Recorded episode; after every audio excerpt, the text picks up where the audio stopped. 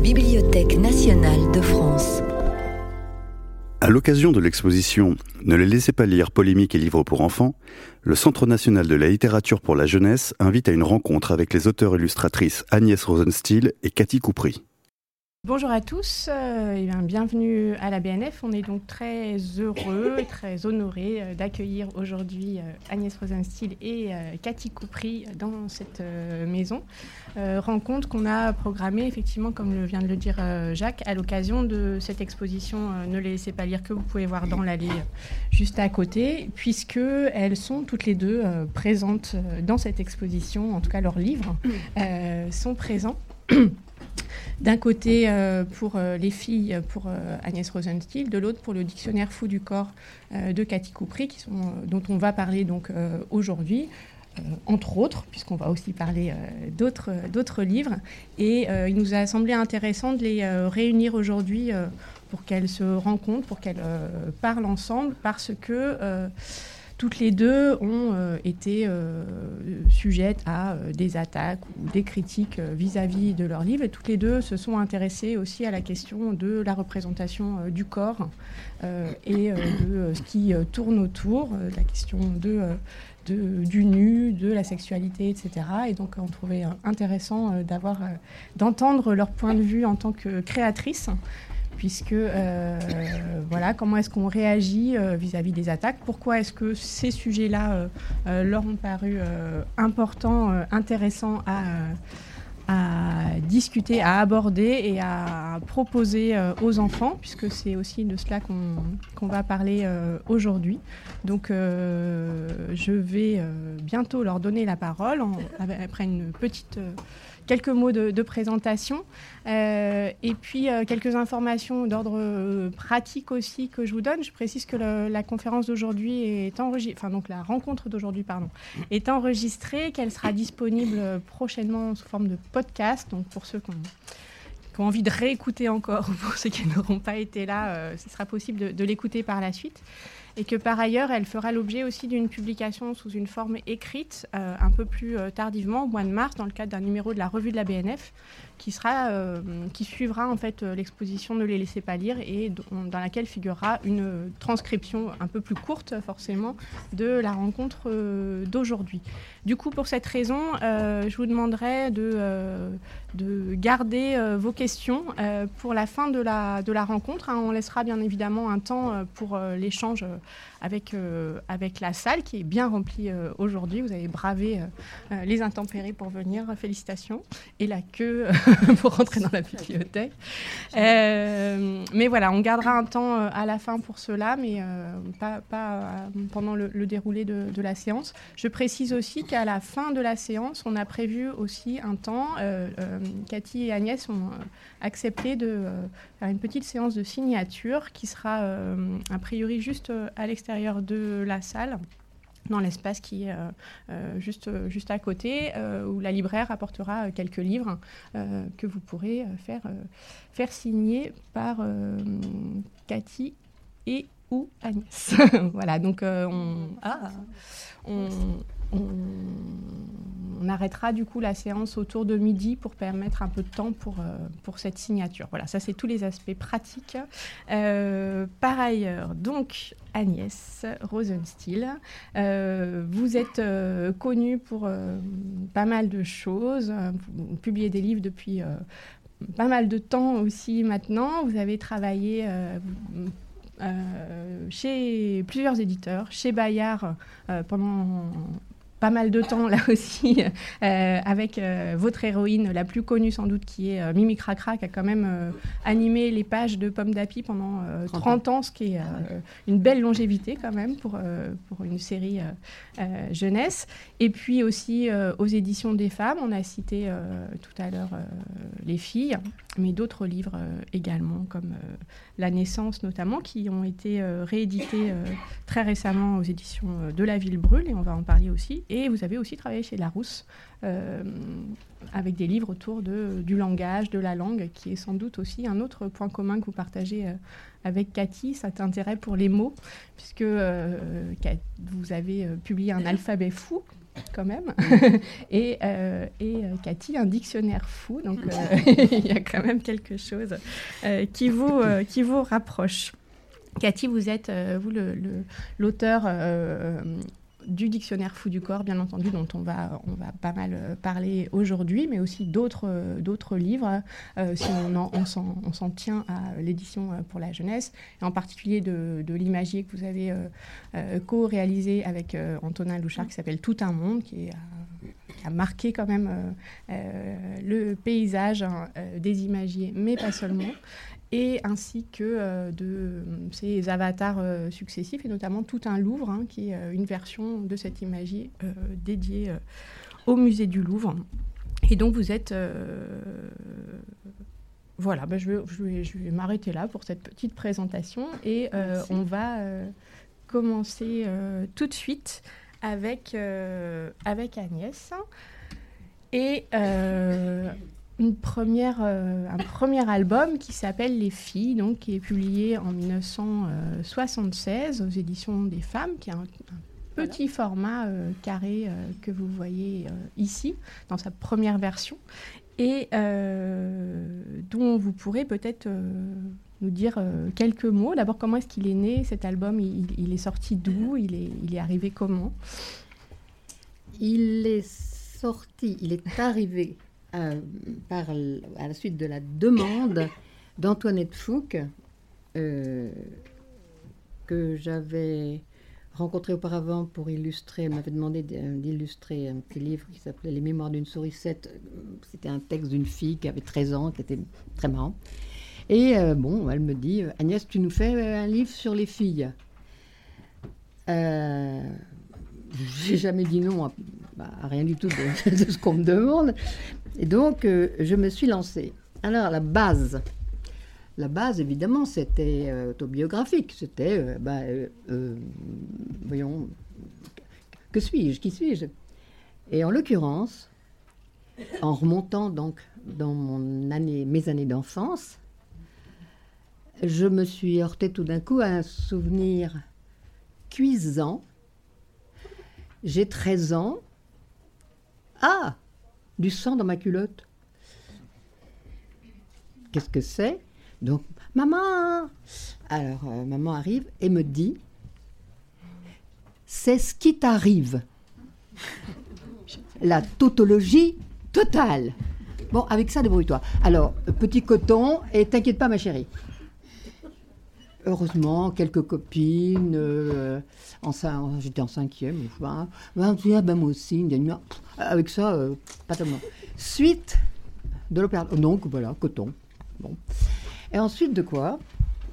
Il faut dire, à la décharge de ma mère, parce que vraiment c'est chargeant, mais que euh, sa propre grand-mère, le soir de ses noces, a escaladé l'armoire en expliquant à sa mère, mais maman, mais écoute, mon mari est fou.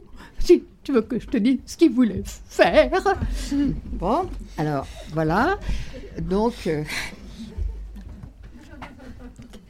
bon, ça c'est les filles. Alors, euh, évidemment, avec ces, ces expériences euh, assez étranges, j'ai mis la gomme, on va dire. Et Antoinette était ravie, très très contente, seulement très contrariée par euh, la dernière page, où le garçon part avec la petite fille. Ils sont, ah, ils sont disputés. Enfin, bon, consultez l'ouvrage, s'il vous plaît. Mais elle, une image.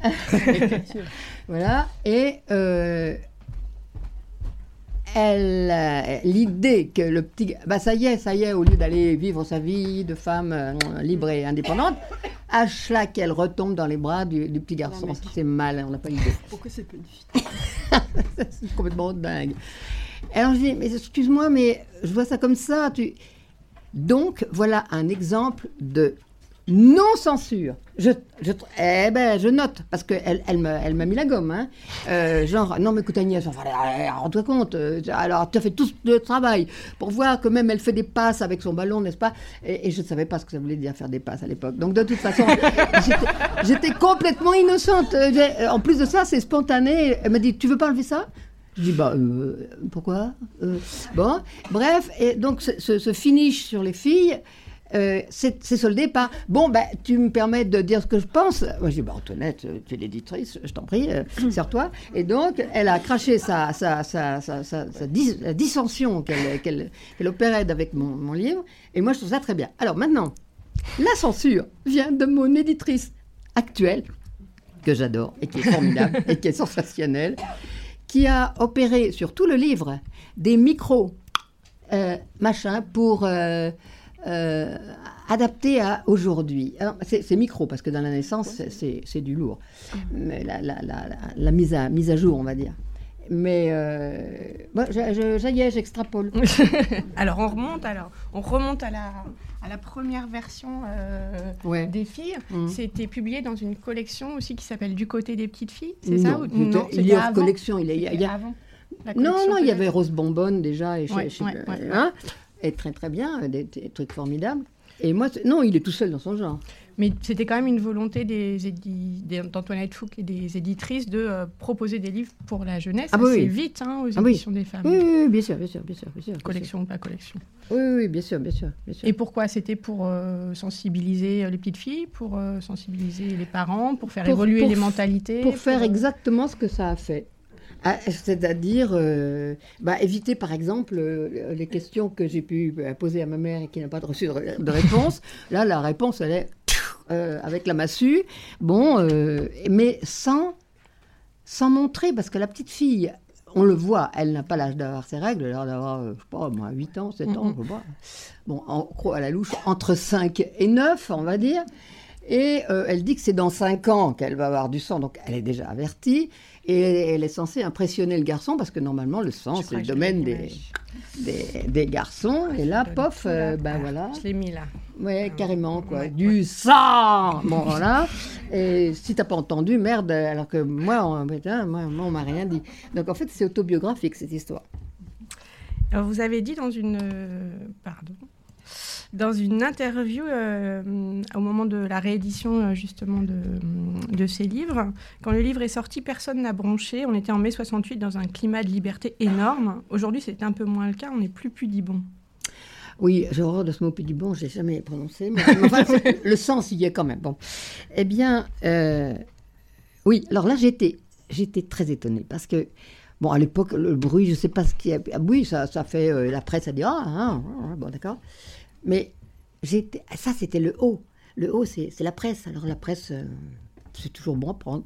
Mais par contre, il y a donc même pas un an, au moment où le livre est sor- ressorti, et, en- et encore euh, légèrement adouci. Euh, Par exemple, Marianne Zouzoula La Ville Brûle voulait pas qu'on dise discuter de Dieu avec Augustin. Mais ah non, non, Dieu, ah non, ah Dieu, ah non, puis quoi encore hein.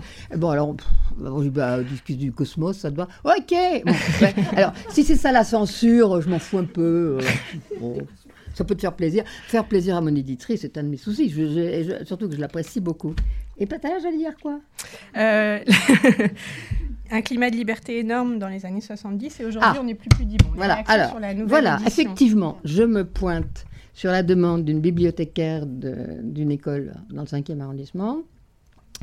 J'ai lu votre livre, les filles, c'est formidable, hein, à ma classe. Et alors, euh, il y a eu quand même des réactions d'enfants. Est-ce que ça vous intéresse de- d'entendre? Euh, euh, Oui, oui, oui. Alors donc, je me pointe et effectivement, tout d'un coup, c'est la salve. Madame, vous parlez de nos parties intimes. Et c'est pas, euh, on peut pas parler de nos parties intimes comme ça. euh, euh. Bon, alors, c'était terrible, terrible, terrible, pour- terrible moi, parce que j'ai réalisé, j'ai réalisé que ce livre était quelque chose d'intime, qu'on pouvait lire soit tout seul, soit avec sa copine, soit avec son copain, soit avec maman, soit avec papa, soit avec grand-mère, mais pas une lecture publique. hein. Et tout le monde montre sa culotte, d'accord? Ok, qui n'a pas, qui n'a pas montré sa culotte ou plutôt euh, ses fesses carrément alors que euh, quand on est avec quelqu'un d'autre, on fait ah, ah, hum, ah. Bon, on s'étonne, on réagit, mais c'est un échange. Et en fait, j'ai réalisé que lu dans une classe tout haut, merde, ça, c'était euh, violent, c'était violentant. Et elles étaient, alors elles étaient là avec leur petite réaction, mais apprise, mais c'est pas possible, mais légitime en même temps. Nos parties intimes, oh là là, vache, des gosses de, de, de, 8 ans, 9 ans qui euh, s'expriment comme ça, déjà, euh, on rétrécit. Hein. Moi, je me suis passée sous la table quasiment. Mais enfin, je les ai fait rigoler. Bon, je me suis démerdée pour les faire rigoler parce que c'était. Bon, ça s'est détendu ensuite. Et, et, après, on était copines. Voilà. Cathy, est-ce que vous avez, euh, vous les avez vus ces, euh, ces livres-là, les livres de d'Agnès euh, aux éditions des femmes Il y avait. Oui, j'avais vu Défi il y a longtemps et, et, là du coup j'ai regardé, j'ai eu le temps de regarder la nouvelle édition par rapport à l'ancienne et, et c'est vrai que le, ce qui est le texte de la fin le texte de la fin est tellement pas le texte du livre que. Oui, on sent bien que c'est quelqu'un d'autre. Il est un peu dommage. Après, c'est vrai que moi, je me serais. Si, j'ai pas fait ce livre du tout, mais si je me mets, si je me dis, euh, ouais, je fais ce livre, qu'est-ce que je fais euh, Ça m'aurait posé des questions. J'ai beau être bêtement hétérosexuel. Mais c'est, je veux dire, j'y peux rien quasiment quoi. Euh, je, je, je, me serais dit effectivement, qu'est-ce que je fais à la fin pour, euh, mais parce que parce que je me, sens très concernée. Et ça, c'est aujourd'hui. C'est, je peux même pas mmh, imaginer mmh. en 76.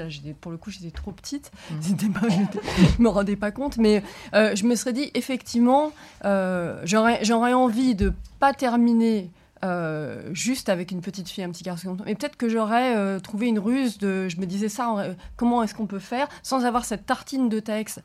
Militant qui fait surtout c'est pas c'est pas le c'est pas la voix de la, de la, de la, petite fille qui parle donc il n'a ah rien à faire là. Il est il est bon voilà euh, il a enlevé de la nouvelle édition millénaire mon cul c'est quand même c'est beaucoup trop quoi.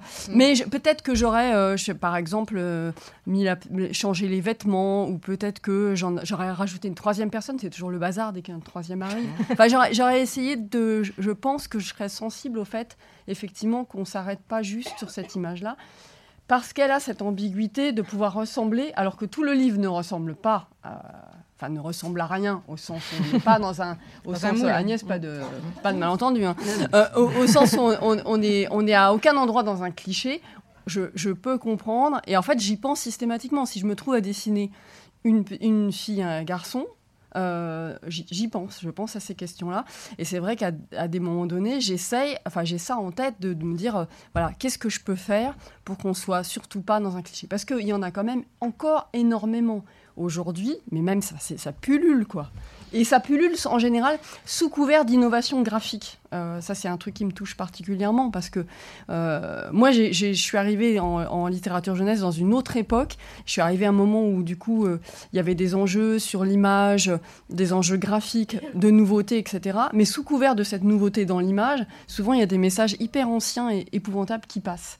Et donc, moi, je me bats par rapport à ça. ce qui est sûrement pas. Enfin, je pense que Agnès est rentrée dans, ce combat et dans sa réflexion et dans ses intentions euh, avec quelque chose qui était différent à ce moment-là. Mm. On n'y est pas rentré au même moment. donc, ça, donc moi, je me pose Mais je trouve que ce texte-là, il est déplacé à cet endroit. Euh, voilà. Je chercherai. Euh, Et je trouve que c'est mieux, du coup, dans la, je, trouve que du coup, c'est mieux d'être revenu à, mm. à, autre chose dans la nouvelle version. D'accord. Ben, moi, moi, madame, je, dire, je trouve, je trouve au, au, contraire que le texte des femmes eh ben, ça marque ce qu'elles disent, ah bah ce qu'elles pensent elles, pas moi. Et peut-être que pas à côté, mais derrière. Moi, je pense qu'il faudrait le remettre pour dire c'est ça que disent les éditions des femmes. Ah bon? Bah, ben, alors? Mm, mm. je mais moi... mis en typo. Je l'aurais mis dans un autre. Voilà. Je l'aurais exactement. Tu as raison parce que, quelqu'un d'autre Parce qu'elles me l'ont fait écrire à la main et moi que j'adore faire écrire à la main. Donc tout à fait. Tu as raison. Et par contre, le dessin de la petite fille qui part avec le petit garçon puisque j'ai fait, je vous dis combien, 24 pages avec des trucs qui font grimper au rideau, euh, ceux qui veulent grimper au rideau, ben, euh, la dernière page, c'est hey, calmez-vous. Euh. Il y a encore des hommes et des femmes qui, apprécient d'être avec nous. Ça aussi, ça existe. ça, indique, ça indiquait que c'est pas, pas un problème. oui, voilà. Ça que la guerre n'était pas nécessaire. Euh, j'imagine euh, Cette majorité d'attitudes hétérosexuelles n'est pas pacifique en fait. Ah, oui, genre, genre, on va pas se disputer, ça va. Oh. Oui, bon. Bon.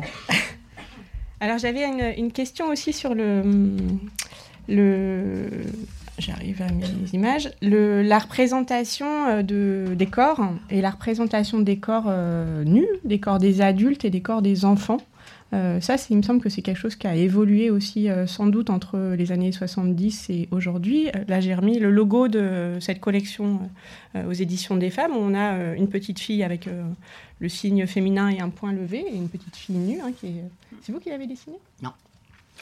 Euh, il est bien quand même. Je crois que c'est ah, très bien. Je crois que c'est Nella Bosnia ou je... Ah peut-être. Je, crois. Euh, bref, en tout cas, cette représentation euh, des enfants nus, c'est quelque chose qu'on voit plus beaucoup en fait dans les albums aujourd'hui. pourquoi? Est-ce que vous avez un, un point de vue l'une et l'autre par rapport à ça? Euh, en tout un point de vue, oui, euh, plusieurs même sûrement. je, trouve que c'est bien de les montrer de face, de profil et de dos, voir du dessus, voir du dessous, voir en contre-plongée, ce qui est beaucoup plus difficile à dessiner d'ailleurs. Mais euh, enfin, c'est un vrai drame, quoi, la, question de la représentation du corps et de.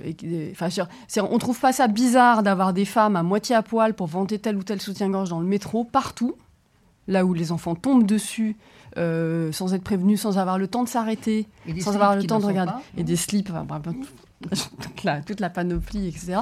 Euh, ça, ça, en fait, c'est totalement toléré. Et quand nous, euh, auteurs, illustrateurs, artistes, donc personnes qui, avant de faire des images, en principe, réfléchissons sur comment on va les faire, à quel endroit, avec quels médias, qu'est-ce que ça va raconter, qu'est-ce qu'on montre, qu'est-ce qu'on cache dans une image, enfin tout, tout, ce, tout ce bagage euh, important.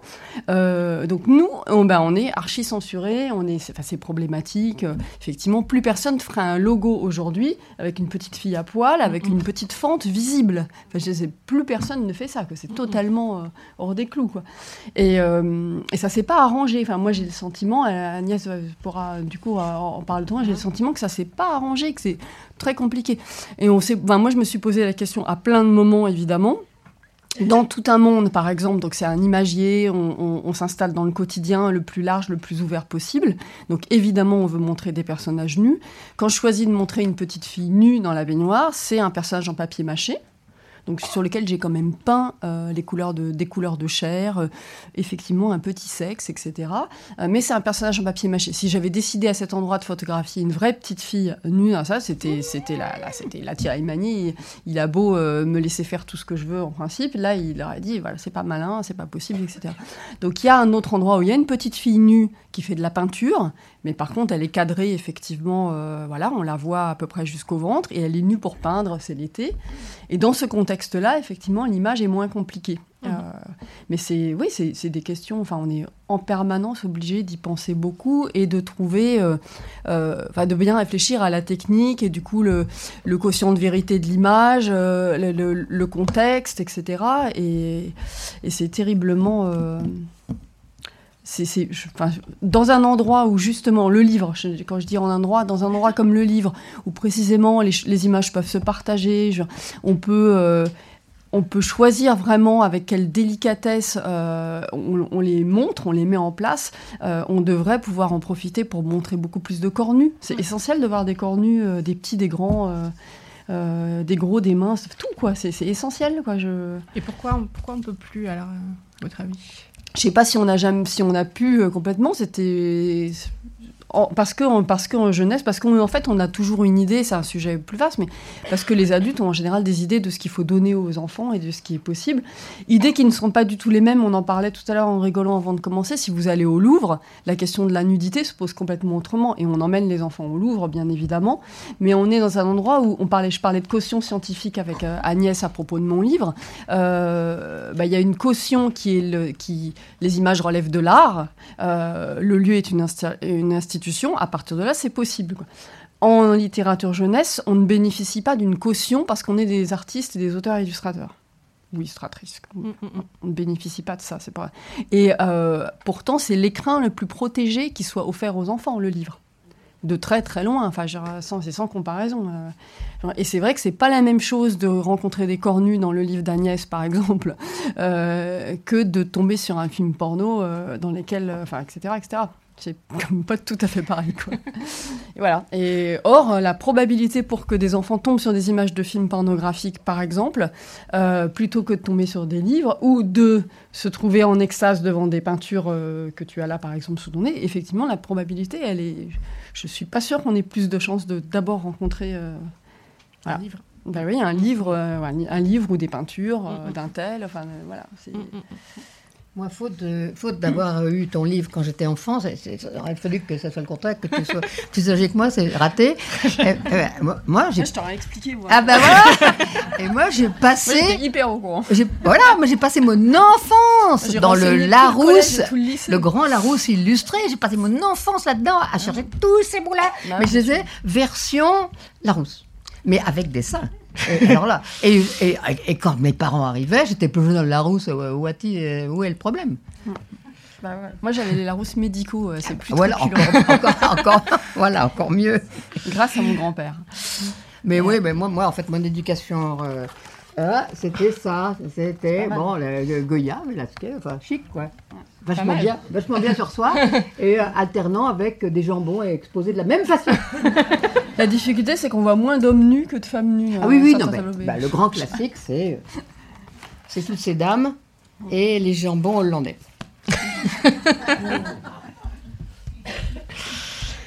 Alors si on en vient à la question du dictionnaire, euh, maintenant je reprends juste la quatrième de, couverture là, euh, pour rebondir sur ce que vous étiez en train de dire sur le, Larousse euh, médical.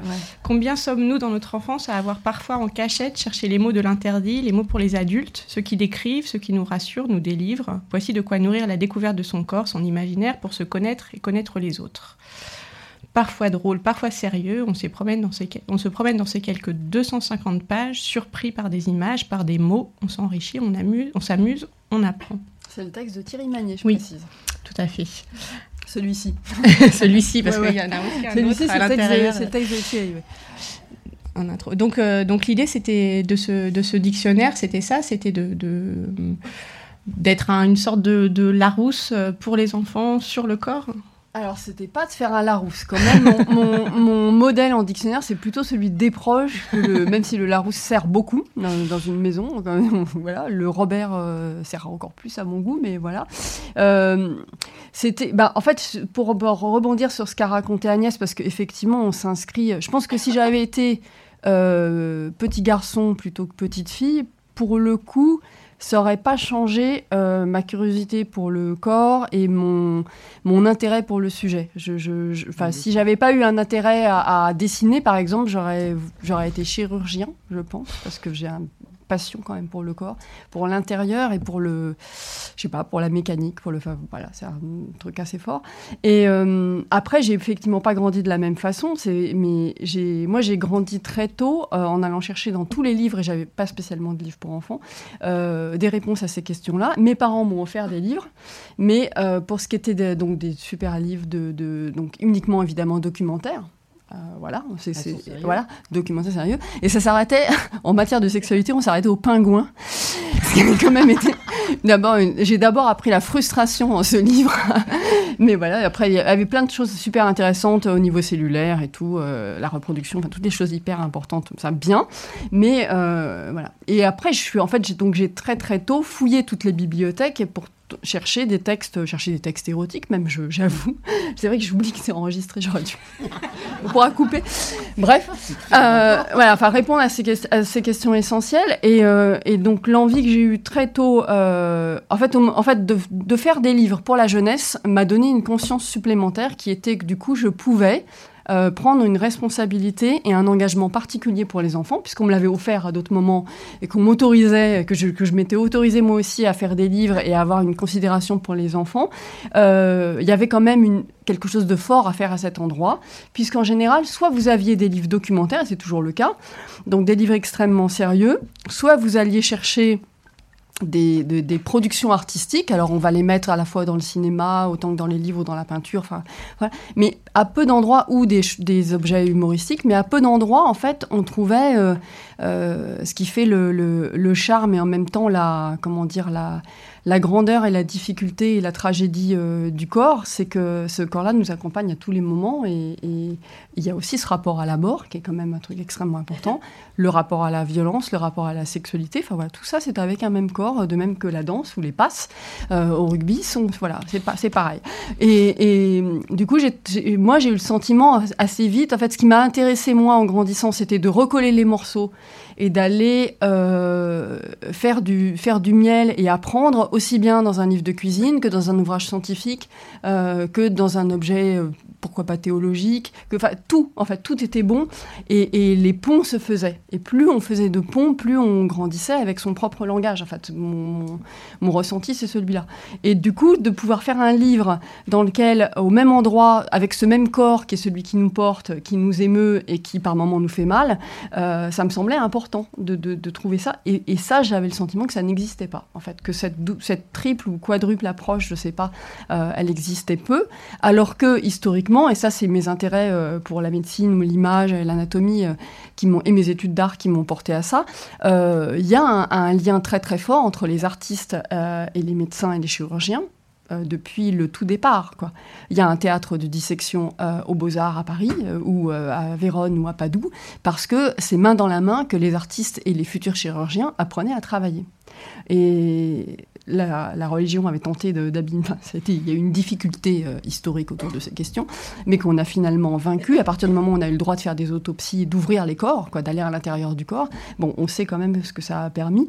Et, euh, voilà, j'ai eu envie de recoller ces morceaux-là aussi. Et que les enfants aient accès aussi, par exemple, à des images anciennes d'anatomie, parce qu'ils ne les voient jamais, sauf beaucoup plus grands, euh, et que ce sont des images en tant qu'image extrêmement fortes, quoi, pour, pour la contemplation, pour l'interrogation, voilà et que après, ben, moi, je pouvais en faire aussi des tas d'autres qui s'installeraient dans d'autres registres. Euh, voilà, pour essayer de répondre euh, à ce que je.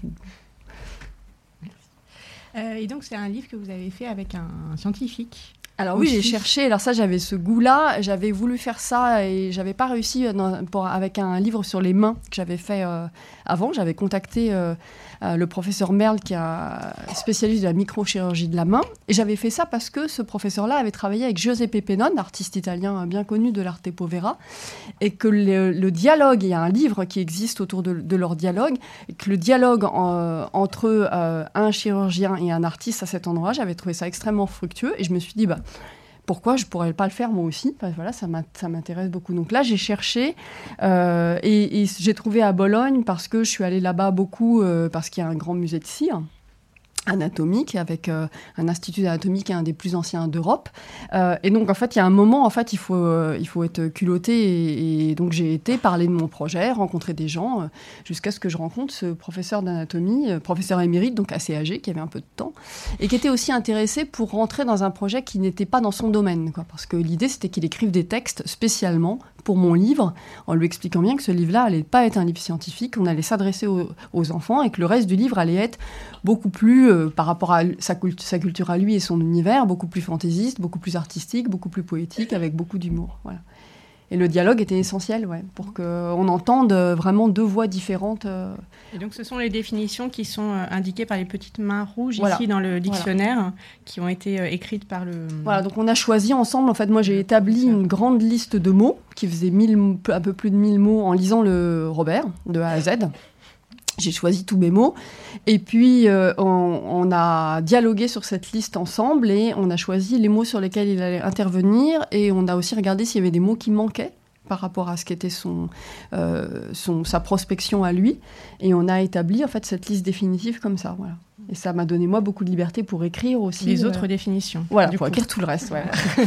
Et inventer des citations. Et euh, euh, alors ça, c'est vraiment quelque chose que j'ai piqué à des proches. Hein. Euh, des proches à une pratique de la fausse citation. Et pareil, je me suis dit, bah, si des proches l'a fait, j'adore le, dictionnaire de des proches. C'est un truc qui m'a, c'est ce qui m'a gonflé à bloc et c'est ce qui m'a donné le courage de partir sur un projet comme celui-ci. Hein. Par exemple, ici, dans la définition de cache-sexe, on a une citation à la fin qui dit « Cacher ces sexes que je ne saurais voir », qui est signée Eve. Mm. Voilà. une citation non, mais c'est ça, en fait, de faire des fausses citations, ça donne évidemment énormément de liberté. Et, quand il y en a des vraies, elles sont, euh, elles sont précisées avec une astérix. Voilà. Il y en a quelques-unes de vraies, notamment une de, une de Gainsbourg, qui était très belle, que j'ai voulu garder. Mais voilà, sinon, ça donne beaucoup de liberté. En fait, c'est, c'est ce que j'ai cherché avec les citations, comme avec, c'est d'avoir, euh, et c'est pour ça que j'ai choisi le dictionnaire, j'ai peut-être pas bien répondu à ça, c'est qu'il me permettait, euh, en fait, beaucoup de liberté sous couvert de rigueur et de rigueur incontestable, qui par rapport au sujet brûlant, euh, qui était le mien, était quand même un truc intéressant. ça, donne, ça me donne beaucoup de liberté sur les différents registres de texte, les différents registres d'images, la possibilité de développer certaines choses sur quatre pages quand j'ai envie, la danse, par exemple, bah, c'est quatre pages d'images euh, plein pot. Euh, et puis, de, quand j'ai envie d'écrire des choses beaucoup plus discrètes, parce que donc il y a ces questions de censure qui nous occupent aujourd'hui, qui sont des questions extra, qui se posaient en permanence du niveau d'accès, en fait, euh, de niveau d'accès à l'image, niveau d'accès au texte, etc. D'avoir tous ces registres-là, c'est ce qui me donnait en fait beaucoup de souplesse dans l'usage que je pouvais en faire, parce que je me servais librement. voilà. Et donc ce livre, il va, c'est un, un, gros travail, c'est au moins trois ans de... C'est plutôt quatre en fait, du tout début, parce que je sais qu'il y a des étudiants dans la salle. euh, c'est plutôt quatre entre le début des recherches, euh, donc après la rencontre avec Alessandro Ruggieri à Bologne, euh, les référencements, le, ce, travail donc de récolte de mots, le, la rentrée dans le, dans le sujet, et la toute fin chez l'imprimeur au calage, il y a quatre ans en fait. Mmh. C'est un livre qui a un, certain succès euh, à, son, à sa publication, qui reçoit euh, pas mal de prix à Montreuil, à Bologne, etc. Euh, et puis, donc, est remarqué, et qui, quelques années plus tard, donc le livre paraît en 2012, et qui en 2016 va faire l'objet d'une petite polémique avec la ville de Paris. Est-ce que vous voulez nous raconter ce qui s'est passé? Oui, c'est vrai qu'il ne s'est quasiment rien passé. On n'a pas reçu de lettre d'insulte ou de censure ou d'avertissement, puisque c'est vrai que dans, les, dans la, procédure, il y a cette chose assez curieuse, euh, et cette histoire de loi 49 euh, sur les livres, c'est que c'est à publication, donc au moment où le livre est fait, où tout l'investissement a été fait, où tout le travail a été fait, où l'éditeur a tout payé, euh, que le livre peut se trouver donc censuré avec différents niveaux. Et Thierry Magny a déjà reçu par exemple des avertissements au moment de la sortie de certains livres. Là, on n'a rien eu. Il s'est absolument rien passé, ni du point de vue légal. Euh, ni du point de vue, je dirais, de, lettres ou de courriers d'associations, des choses comme ça peut arriver. Il s'est rien passé. Et c'est effectivement qu'en 2016 euh, que ça arrive. Et ça arrive en fait en... Alors, euh, de mémoire, donc à l'été donc je pense c'était 2016 ou était 2015, je ne sais plus. Euh, en fait, ce livre rentre euh, dans un usage régulier pour les animateurs donc des bibliothèques de la ville de Paris, des bibliothèques donc de, des centres de loisirs et, euh, scolaire, enfin comment ça s'appelle exactement, je ne sais plus. Euh, le périscolaire. Périscolaire, voilà. donc ce livre rentre dans le, ils décident que c'est un livre de fond, le comité des lecteurs décide que c'est un livre de fond et ils en achètent, alors je ne sais plus si c'est 250 ou 350. Donc ils font un achat massif du dictionnaire en décidant que par sa thématique sur le corps et par euh, les intérêts qu'ils trouvent dans mon livre, euh, ils décident de l'acheter et que ce livre euh, donc va, rester avec eux comme pour un travail de fond, donc des ateliers, des animations, etc. Enfin tout le, travail qui est entrepris par, par ces personnes-là auprès des enfants. Et après ça, donc on est très content, il se passe tout l'été et c'est à partir du mois de septembre de mémoire qu'on apprend et qu'on apprend par une fuite il faut quand même le dire. C'est-à-dire qu'on n'est pas prévenu, on, ne reçoit pas de courrier officiel nous disant voilà, voilà ce qui va se passer, le livre va être... Non, on l'apprend par fuite. Donc, euh, fortuitement, euh, on a quelqu'un qui nous dit voilà, euh, le livre va être mis sur les étagères hautes et avec un premier niveau. Enfin, il y a une formule que j'ai plus précisément en tête, mais qui fait que le, livre ne devient plus accessible facilement. Voilà, ils le mettent sur les étagères, mais ils ne le sortent pas complètement. Et puis après, on reçoit, après, il y a une deuxième, euh, et là, ils le, finalement, ils le mettent au placard. Voilà. Sous clé. Sous clé, oui, voilà, sous clé. La formule, c'est ça, sous clé.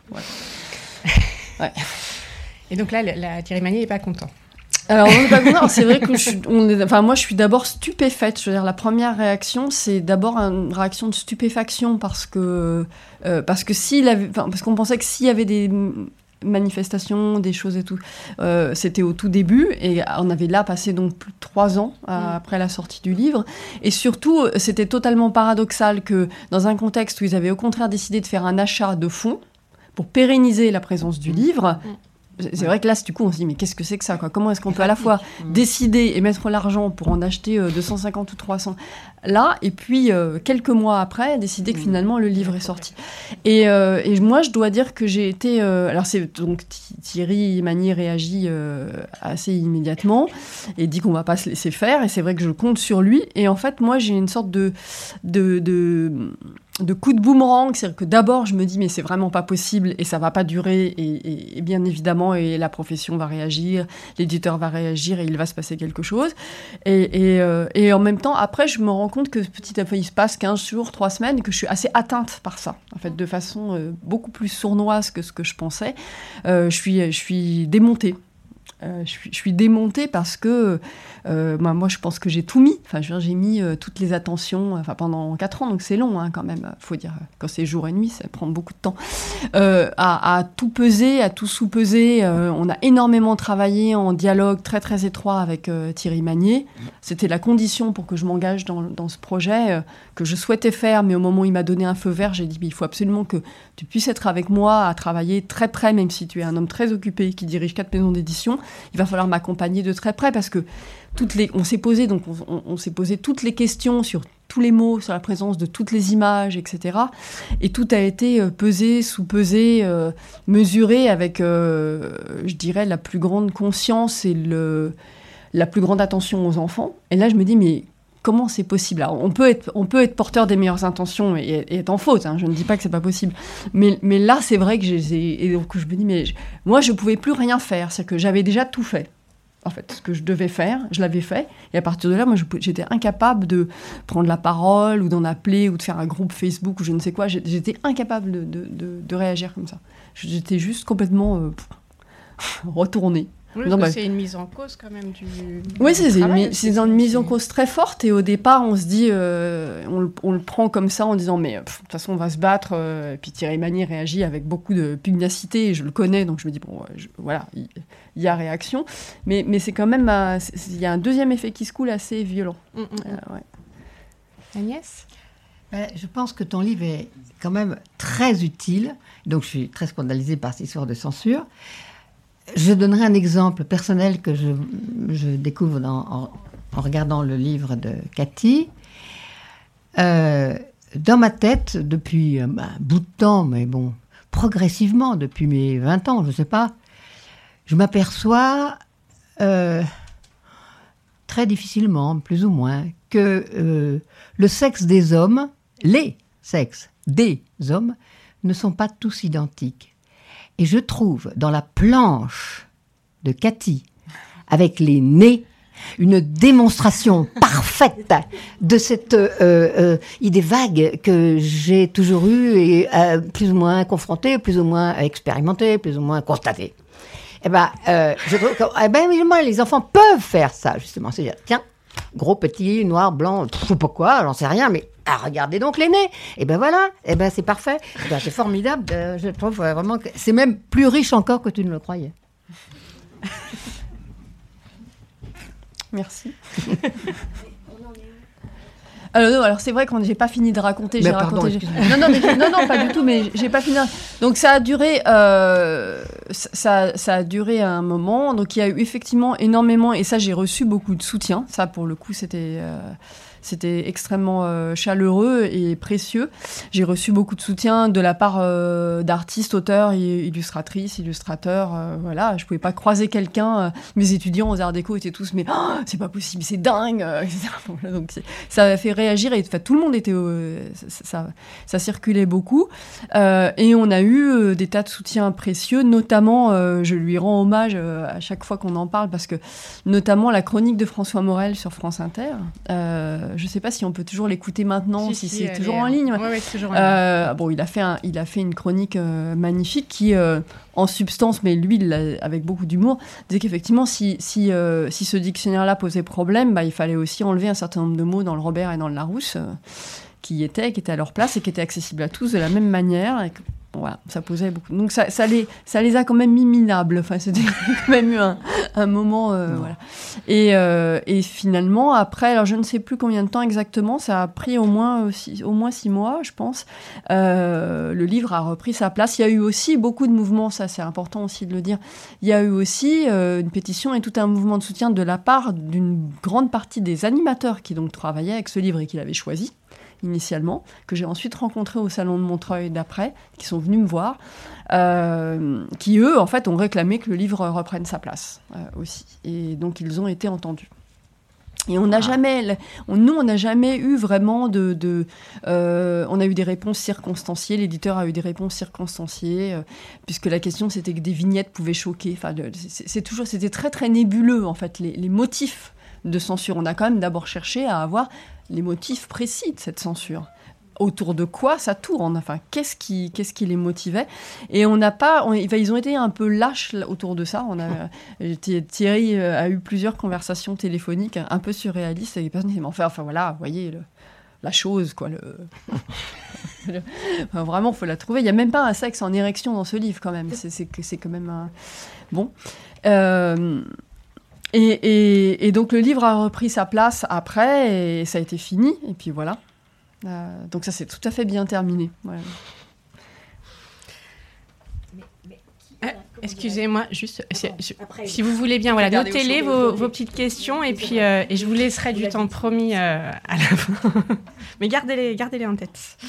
moi, je vais, je vais revenir peut-être un tout petit peu sur ces questions de, de censure sur chez vous, Agnès avec, euh, alors on, ne va pas forcément passer euh, tout le reste de la matinée euh, avec elle, mais Marie-Claude Monchot avait publié dans le milieu des années 80 un ouvrage qui s'appelle Écrit pour nuire, et vous faisiez partie des écrits pour nuire avec les filles.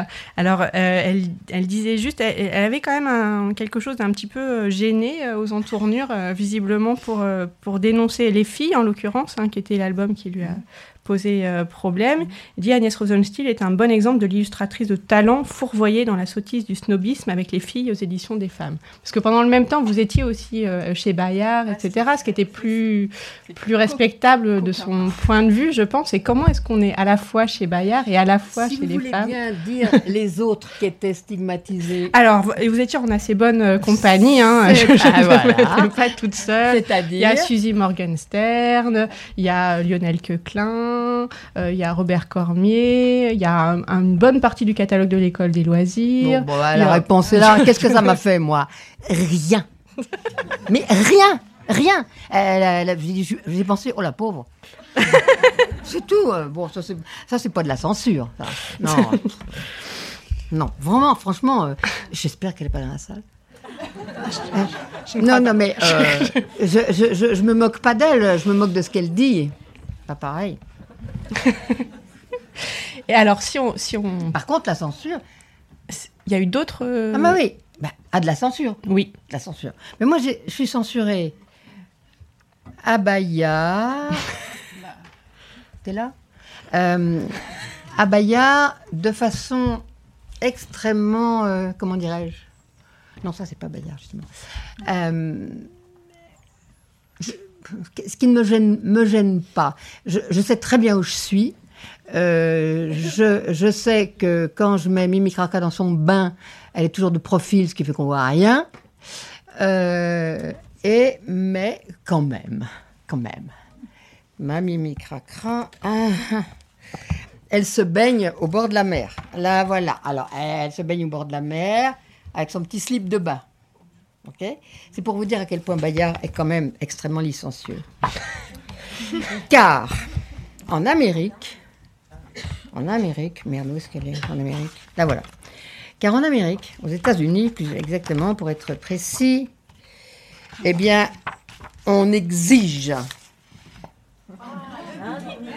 On exige qu'elle ait une brassière en haut. Et qu'est-ce que je fais, moi? C'est de la censure. C'est de la censure. Pure et dure. Mais enfin, dure eh ben je m'en fous. Je me dis bande de crétins et c'est tout. Et puis je fais, la brassière. Ben, ben, moi je suis pas comme toi euh, confronté à des interdictions. Je dois dire que je pratique, il est vrai, l'autocensure. C'est vrai. Je m'adapte à Bayard. Euh, je m'adapte même aux éditions des femmes. Donc c'est en effet le grand écart. Et euh, chez Larousse, j'ai une, j'ai une censure que je trouve autrement dure et stupide et c'est une censure éditoriale. Je m'acharne. Ben, c'est pas, ça va pas avec le sexe, je peux quand même? Oui. Bon. Alors. Bon, ben, je m'acharne pendant une demi-douzaine d'années à inventer le dictionnaire de grammaire naturelle. J'ai fait un premier petit Larousse qui s'appelait le petit Larousse, les noms. Bon, alors, bah, pomme, chaise, euh, tablier, euh, poire et autres cerises. Et gros, gros succès. Oh, je suis très contente. Ah, Madame Rosenstiel, vous feriez euh, un autre livre euh, Complètement. euh, il avait qu'à deviner lui-même ce que j'allais lui dire. Bah oui, je vais vous faire les verbes, bien sûr. Bien sûr, je vais vous faire les verbes. Parce que courir, manger, c'est pas pomme. Eh ben non. Pas- on ne peut pas utiliser. c'est- Et alors, les verbes gros succès, bien sûr. Les verbes, c'est pas des noms. Donc, dans les écoles, ah, on s'en sert. Ouais, un verbe, c'est pas un nom. Et Madame Rosenstiel, vous pourriez en faire encore un Mais bien sûr, je vais vous faire les adjectifs. Moi, je démarre en flèche. Les adjectifs, bah oui, euh, bigarré. Alors là, ça devient plus subtil. Euh, bon, euh, je ne veux pas dire. C'est tout ce qui est physique, long, large, euh, etc. Ce qui est visible, évidemment. Eh ben oui, ça marche très bien. Alors, bah, Madame Rosenstiel, vous pourriez encore en faire un? Ben, Bien sûr, monsieur, bien sûr, monsieur. Hum, Je fais les adverbes pour lequel j'ai reçu le prix, le grand prix SACD euh, pour la jeunesse. Les adverbes. Et moi, je trouvais que c'était pour la classe, mais c'était des livres de classe. Comprendre qu'un verbe, c'est pas un nom et qu'un adjectif, c'est pas un adverbe. Je me dis, mais pourtant, mais j'ai inventé la lune. Mais enfin, c'est clair. Eh ben non. Au bout de X années, parce qu'ils ne renouvellent pas la couve, parce qu'ils font un service. De toute façon, Larousse a changé de PDG. Je peux y aller, hein, là, carrément, j'y vais. Larousse a changé de PDG tous les deux ans. J'ai vu qu'à chaque fois, le PDG partait avec un parachute euh, de la couleur que vous voulez, et euh, ensuite de quoi, il était remplacé par un PDG autre qui arrivait avec, comme il dit, j'arrive avec mon équipe. Mais bien sûr, il arrive avec son équipe. Donc, chut, les autres- tous les gens que je connaissais, et à l'époque où je commençais, il existait chez Larousse ça fait partie de la censure, ça. Excusez-moi, si- je sors du sujet... Non, de- non, de- non, hein. Bon, euh, il existait chez Larousse une, une pièce deux fois grande comme celle-ci, hauteur sur plafond deux fois plus grande, où travaillaient cinq jours par semaine les dessinateurs des dictionnaires. C'était un endroit prodigieux. Il y avait bon, bah, 50 photos de la cathédrale de Chartres et le mec faisait le dessin euh, d'après les pélicans, tout ce que tu voudras. Et tout ça était dessiné par, pour, le, petit Larousse illustré. Une pure merveille. Tout ça a été sucré. Bon. Et comme ces PDG se remplaçaient les uns après les autres, bah, la maison Larousse a été vendue. Et c'est maintenant, ce n'est plus qu'un trait de marque. Vous pouvez acheter la marque Larousse si vous voulez, pour vous vendre, des t-shirts, des machins. Ça s'achète. Ça s'achète. La licence Larousse, c'est monstrueux. Comment est-ce qu'on coule un truc? Et moi, je fais partie de ce coulage parce qu'on a dit Ah ben, par, euh, séparer les noms des verbes, c'est trop compliqué. Comment ça, c'est trop compliqué? C'est exactement plus simple, oui. Vous voulez dire, on comprend quelque chose, enfin, dans la différence grammaticale des mots.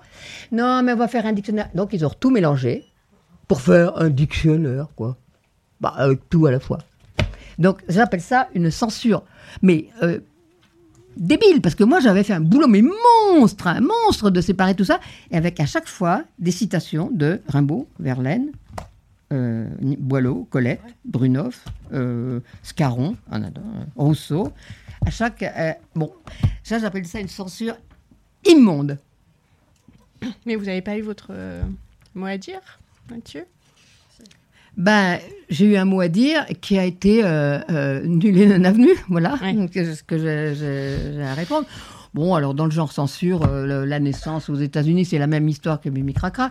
J'ai été obligée, et bien, bien sûr que j'accepte parce que je veux que le livre soit traduit aux États-Unis. On me demande sur la page de l'accouchement où la mère a le bébé, eh, de profil bien entendu, euh, elle a le bébé dans les bras, elle est contente, il y a un petit cordon ombilical qui passe en- en- de, de l'autre côté du dessin, on ne voit pas où. Bon, s'il n'y avait pas de docteur, ça va pas du tout. J'ai donc dû dessiner, euh, au trait, hein, un docteur qu'on a inclus et qui faisait euh, comme ça. Censure. Ça, ça m'a fait ricaner et je m'en fous. Parce que euh, si c'est un livre pour des, pour des débiles mentaux, ben, tant pis pour eux. C'était ma fin de censure. Alors les traductions, c'est un moment justement Ouais, où bah oui, peuvent bon. se jouer Non, mais- euh, des modifications. Oui, les spécificités nationales. euh. Ah ben moi, on m'a toujours dit que de toute façon, euh, mes, mes livres étaient trop français. Alors, Et Cathy, ça vous est arrivé aussi pour des, traductions Oui, ça, ça est arrivé. ça m'est arrivé, on peut pas dire pour des traductions, que c'est arrivé sur les imagiers. et nous, on a choisi de perdre beaucoup d'argent. C'est-à-dire que, notamment à table, donc l'imagier autour de la nourriture, etc., les, un gros éditeur américain voulait l'acheter. Et il voulait simplement supprimer, alors il n'y avait pas d'image de corps, mais il voulait supprimer l'image, la double page avec le poulet rôti à la broche euh, intacte, magnifique, euh, tel qu'on l'adore, et la carcasse du poulet. Donc on avait deux photos, qui a une double page avec le avant-après, qui était un moment important. Puis, euh, puis après, moi j'ai de la famille dans le Gers, les carcasses de canard et de poulet, c'est un truc qui se mange euh, grillé, c'est magnifique, etc. Et donc les Américains ont voulu supprimer ça et en fait on a dit non. Donc nous on a, on a dit non et on a dit non aussi bien Antonin Louchard et moi que Thierry Magnier. Du coup on a dit non. On a dit le livre il est avec toutes ses pages. Avec poulet, avec poulet. Il est avec, le poulet. il n'est pas avec des chicken nuggets ou whatever. Il est avec le poulet comme ça. Et du coup, on a dit non, c'est pas juste, on a perdu beaucoup d'argent. Et il y, a eu plusieurs. Et du coup, il pas fait Non, on l'a, on l'a pas fait. Du coup, on l'a pas fait. On a, nous, on a dit non. Euh. Mais pourquoi le poulet bah, j'ai, eu d'autres, il y a deux, trois moments dans ma vie où j'ai eu des grands plaisirs à dire non. Ça a été un moment avec Bayard, d'ailleurs, puisqu'on en a parlé. Quand ils ont commencé à nous envoyer des, par fax, parce que ça existait encore à l'époque, des croquis sur ce que j'allais devoir dessiner euh, pour faire des séquences façon imagier à la tout un monde, euh, j'ai dit que ça m'allait pas du tout et du coup j'ai dit non. Et donc j'ai aussi renoncé à beaucoup d'argent tous les mois, ça aurait été là. Et euh, donc plusieurs fois, j'ai, plusieurs fois, moi j'ai dit non. j'ai été hyper contente de dire non. Et je, des années après, j'en, salive encore en fait. Mais pourquoi le poulet? Pourquoi le poulet? Parce qu'il trouvait que c'était particulièrement euh, disgusting, c'est-à-dire qu'il trouvait qu'une image euh, comme celle-ci était une image qui évoquait à la fois la mort, le squelette, la décomposition, le, le, et que c'était une image donc qui portait de l'obscénité en fait. C'est Enfin, c'est le mot que j'emploie moi. C'est, pas, je sais, je sais plus ce que l'éditeur a dit à ce moment-là, mm. mais en tout cas, c'est pas recevable. C'est pas recevable dans un livre sur la nourriture, dans, sur la table, donc il y a un livre qui malgré tout doit être aussi appétant, euh, si je puis dire, à, mm. différents niveaux. Euh, c'est pas recevable d'avoir une image qui montre, euh, qui montre ça.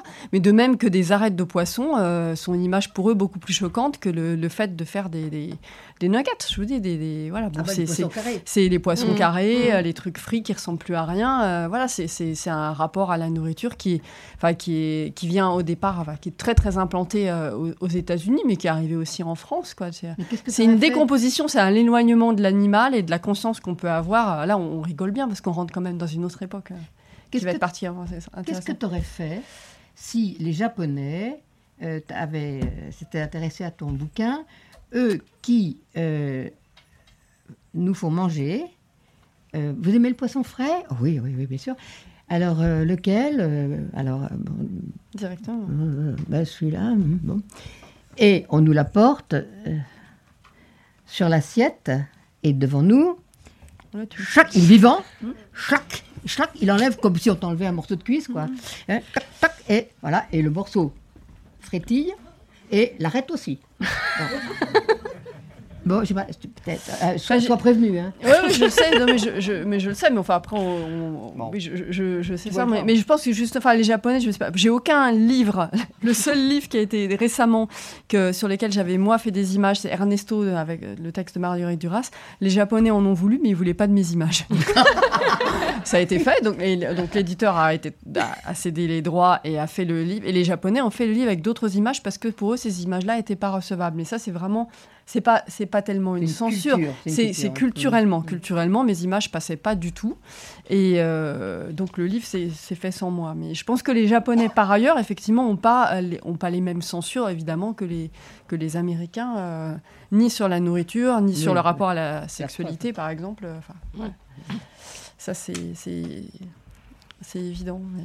Donc voilà, nous on, s'est trouvé à, différents moments pour des images que nous on avait absolument des choses qu'on n'avait pas soupçonnées. Là où par ailleurs les livres et notamment les imagiers, ils ont un ancrage culturel qui est très français. Mm. Donc moi, la question que je me posais, c'est plutôt que ces livres-là pouvaient pas forcément passer ailleurs, passer au sens, ou être légitimes en termes d'imagier, donc de représentation, etc. Oui, c'est pas parce qu'il a pas, il a été acheté au Mexique, par exemple, dans, ou en Chine, et il y, a plein d'images qui sont vraiment issues de notre culture à, Antonin et moi, euh, franco-française, et donc de notre monde de représentation. Et les, livres se, sont faits quand même dans, des pays comme ça très éloignés. Et, et c'est vrai que les États-Unis, on a, on a, et ça a été eux à chaque fois, on n'a pas, on n'a pas cédé parce qu'on voulait pas que les livres sortent avec des images en moins ou d'autres images qui les ah remplacent. Et là, et pour moi, du coup, euh, sur mes intentions et sur mes convictions personnelles, remplacer par ce poulet par des nuggets, ça, ça, ça, jamais. moi vivante, jamais. Quoi. Et, c'est tout. Donc euh, voilà. C'est, non, t'as raison. Bah, j'ai choisi de perdre de l'argent et l'éditeur aussi. L'éditeur aurait pu à être force de pression. Enfin, ça aurait pu être. convaincre. Oui, ou essayer en tout cas. mais ça, carrément le, mais ça n'a pas été le cas. Mm, mm. Ça n'a pas été le cas. À chaque fois, il nous a suivis, on a été d'accord. Euh, voilà, on a renoncé. Et là, le dictionnaire vient de sortir en. C'est vraiment tout frais.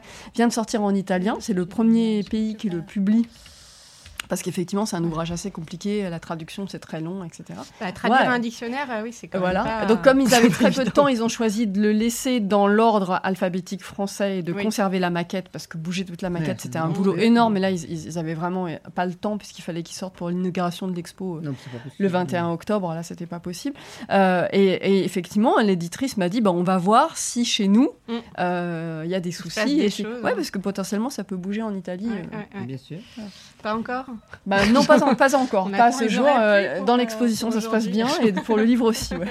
Même euh, apparemment, il y a un très bon accueil. Donc, euh, ouais. en tout cas, c'est un. C'était un petit exploit quand même, traduire ce livre. Je suis, ravie, vraiment ravie. J'ai une, une, question sur le, le, toutes les deux, en fait, dans, les, dans vos livres et dans, dans vos propos, dans votre manière de, de, de, vous adresser aux enfants, on a le sentiment que vous avez une, une préoccupation de, la vérité quand même. Parce que les enfants, on leur raconte quand même beaucoup de beaucoup d'histoires. Hein. On leur raconte que, euh, est-ce que j'ai une histoire quelque part, que les bébés euh, ils arrivent dans les choux. Enfin, peut-être plus trop maintenant. Hein. Ça, c'est un peu passé de mode, mais euh, quand même, on leur, on leur parle du Père Noël, de la petite souris, tout ça. C'est marrant, c'est du folklore, c'est l'historique. Voilà. Moi, je suis pour les choux, pour les roses, pour les Pères Noël, euh, pour les anniversaires. Euh, pour Noël, c'est pas le 24, c'est le 25. Euh, des trucs comme ça, quoi. Mais ça, c'est historique. On ne va mm. pas leur faire croire que c'est vrai. Mais c'est marrant, non? Oui, oui, oui. mais est-ce qu'il faut leur dire la vérité aussi ah, bah sur certaines choses hein? Ouais, alors c'est vrai que moi, hum, sur les histoires, j'ai une position euh, sûrement un peu compliquée, mais que j'assume. Le, premier, le premier livre que j'ai fait, c'est un livre sans texte, et en même temps, j'ai fait celui-ci. Robert Pinou, c'est mon premier album que j'ai fait vraiment toute seule, euh, euh, toute seule avec mes petites mains dans mon coin et que j'ai été présentée donc à, des éditeurs. Et quand j'ai fait Robert Pinou, ce que j'avais en tête, c'était de, un personnage de anti-héros en l'occurrence, c'est un hommage à mon père. J'espère qu'il n'ira pas écouter les, podcasts. Mais c'était de, situer ça dans un quotidien et en fait de, prendre une personne dans, dans, dans une journée, dans son quotidien, où a priori il ne se passerait rien d'exceptionnel, sauf qu'il y a des enjeux capitaux et que ces enjeux capitaux, c'est comment faire pour lui dire qu'on l'aime. Voilà, donc c'était et ce livre était dédicacé à mon père. Bon, euh, j'ai choisi le personnage de la lapin. Ça, c'est une ruse très classique euh, de prendre un, animal pour parler d'un humain. Euh, voilà. Et j'ai fait ce livre aussi avec l'idée de, faire un livre pour les enfants. En, leur mettant dans les mains un objet dans lequel il fallait pas croire à l'histoire qu'on racontait. Donc moi j'ai un rapport à, à l'histoire et aux histoires et aux histoires pour enfants. J'aime pas qu'on me raconte des histoires. J'ai été hyper choquée par les mensonges les quelques mensonges qu'on. J'en ai pas eu 50 enfants, mais que ce soit sur Noël ou, ou, je sais pas, mais quand, on, quand les parents vous mentent, soi-disant pour vous préserver ou pour quoi que ce soit, c'est toujours des choses qui m'ont énormément choqué. Moi, j'ai été effectivement toujours en recherche sûrement de la vérité, euh, très profondément. C'est pas fini d'ailleurs, j'en ai pas fait le tour. Euh, et quand j'ai fait Robert Pinou, j'avais cette idée de, voilà, que de, faire un livre dans lequel euh, chacun irait chercher sa vérité. Et donc il y a simplement euh, ma, ma méthode pour faire ça, ça a été d'avoir une image très décalée du texte. Mmh. D'avoir un texte qui disait Robert Pinou est un lapin ordinaire et d'avoir une image où on le voit la tête de travers dans son pyjama rose et bleu. Mmh. Mmh. Est-ce que Robert Pinault est un garçon ou une fille, on ne sait pas. Euh, et d'avoir comme ça entre le, texte et l'image, en fait, un, grand décalage euh, qui pour moi était quelque chose de savoureux, mais qui permettait que chacun cherche sa voix entre ce que dit l'image et ce que dit le texte. Et ça a été ça mon entrée en littérature jeunesse. Euh, et ça a été ça pour des raisons qui me constituent profondément, qui est cette histoire de, à la fois de recherche de la vérité et puis de, de chercher soi-même en fait le sens des choses entre des éléments contradictoires euh, qui peuple notre monde en permanence. je, je, crois que c'est ça mon, truc, euh, vraiment. Je me permets de te faire un compliment majeur. Euh, tu me fais penser à Grégoire Solotareff. Au moins. Bah, en plus, fille. Agnès, sur cette, cette question de la, de la vérité, c'est quelque chose qui, qui vous intéresse aussi ou c'est pas le sujet? Enfin, oh, si, si, si, si, si. Mais, un peu quand même. Euh, non, a priori. Et puis, en fait, en fait, terriblement. Je suis en train, justement, je suis sur une maquette terrible euh, d'un livre. je, peux en, je, peux, je peux en parler parce que si quelqu'un d'autre veut faire la même chose, on verra bien ce qui se passera. Mais j'essaye de faire un livre dont la première page s'adresse aux 6 ans, la deuxième page aux 7 ans, la troisième page aux 8 ans, et euh, à la fin, on arrive aux 18 ans, aux 19 ans, bref, aux 20 ans. Donc, un livre évolutif. Je ne crois pas que ça existe. Et euh, évidemment, les dernières pages, j'arrive à la guerre, euh, j'arrive au le mot Dieu. alors, évidemment, pour moi, Dieu et la guerre, c'est la même chose. Donc, c'est la même page. C'est-à-dire, en fait, il y a un dessin terrible de guerre, sous les poteaux, les machins, les trucs écroulés, épouvantables. Et là, il y a une femme avec un bébé dans les bras. Euh. alors, ça fait un peu Sainte Vierge, quoi. Ça fait un peu crèche. Mais bon, c'est très, très décalé. Hein. On voit pas. On, faut mettre un certain temps pour dire Ah, c'est la Sainte Vierge. Mais, mais en fait, euh, bon. Et euh, un gars qui est dans le bord dit, qui dit Mais c'est quel Dieu qui a ordonné cette guerre? Bon, alors on ne sait pas. C'est atemporel, on ne sait pas quelle époque c'est. Enfin, la connerie, quoi. La connerie humaine. Et euh, alors là, bah, déjà maintenant, à l'intérieur de ma propre famille, ah, grand-mère, tu vas pas faire ça quand même, hein, Bon, euh, euh, eh ben, attends, les, les, génocides, alors, par exemple, les Indiens d'Amérique du Nord. Alors je vise beaucoup les États-Unis, je me rends compte. Je les ai vraiment dans le collimateur dans ma tête, vraiment terrible. Il faut, faut, que je prenne un peu de recul, que je dise que je ne nomme personne. On devinera, ça, ça vaudrait mieux. Et puis la fureur de tuer, la fureur de conquérir, euh, les massacres. Et qui, après tout, euh, alors on arrive toujours. Bon, est-ce qu'on va parler de l'Holocauste? Alors c'est le le seul truc dont tous les enfants sont avertis parce que ça c'est à l'école. Donc ça, c'est euh, bon, c'est une, une, réalité historique à laquelle ils ont droit. Mais euh, des tonnes de massacres, euh, Arménie, Madagascar, Namibie, par, les Français, par les Anglais, bah, bah, partout. Ça remonte à la préhistoire, tout simplement, c'est pas compliqué, c'est tout vu, aux Romains, ce qu'on voudra. Et, là, bah, je me demande si je vais pas dans le mur, enfin je sais pas, c'est terrible. C'est terrible. Et là, je suis pas sous la censure, je suis sous l'auto-censure totale. Il faut absolument que je mesure, euh, non pas ce qui va choquer les éditeurs, les, euh, euh, non pas ce qui va choquer les adultes, mais ce qui risque de faire du mal, du mal jeune lecteur, ce qui va lui faire du mal. Ça, je ne veux pas, évidemment, ça, je veux pas. Alors, je vais arriver à, parler de ces choses terribles euh, quand ils ont 16 ans, 17 ans, 18 ans. Euh, et, à la fin, euh, je fais une, carte du monde avec tous les fleuves, tous, tous les fleuves, non nommés, il n'y a, a, pas de nom. Et avec un petit avertissement surveillez plutôt les sources d'eau douce. Donc la, censure, c'est pour moi, c'est, elle est totalement intérieure. Toutes celles qu'on m'a euh, je gère, on va dire. Je suis pas comme Cathy qui se fait, qui prend des risques majeurs. Et moi, je vais les prendre, mais j'ai des gants. Toi, tu prends pas de gants. Euh, par rapport à ce que, vous dites sur comment est-ce qu'on parle de telle ou telle chose, comment est-ce qu'on montre aussi euh, telle ou telle chose, il y a la question de la représentation.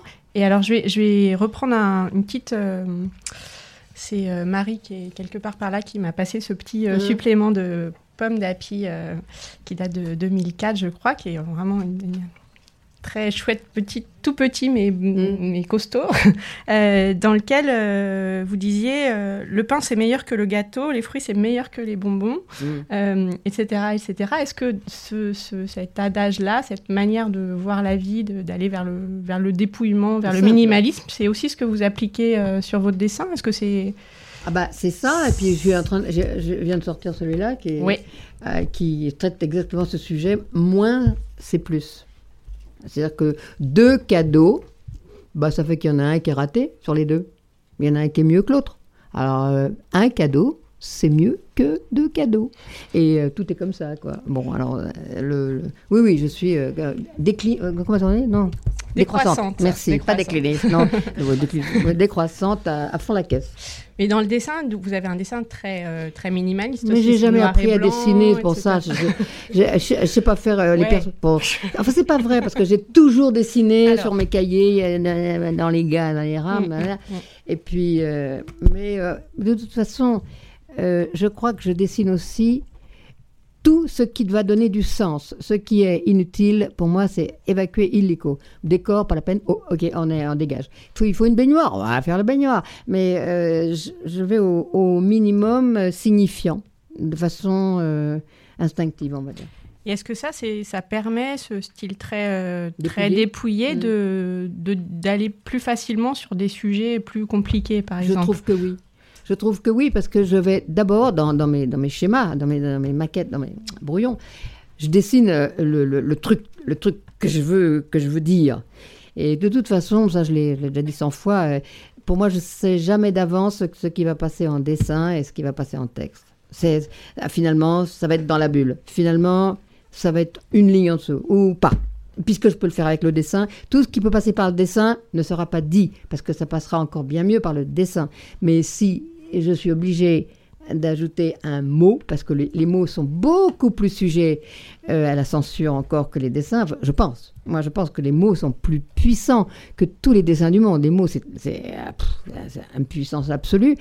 Et donc, je, cherche à tout passer par le dessin et j'ai recours aux mots avec une parcimonie. Euh, parce que dans le texte aussi, c'est toujours très, ah. très concis bah, et chaque mot est. Le plus, oui, c'est pesé. Au, voilà. au trébuchet. C'est mm. vraiment, si je peux enlever un, article ou un adverbe, ça saute. Mm.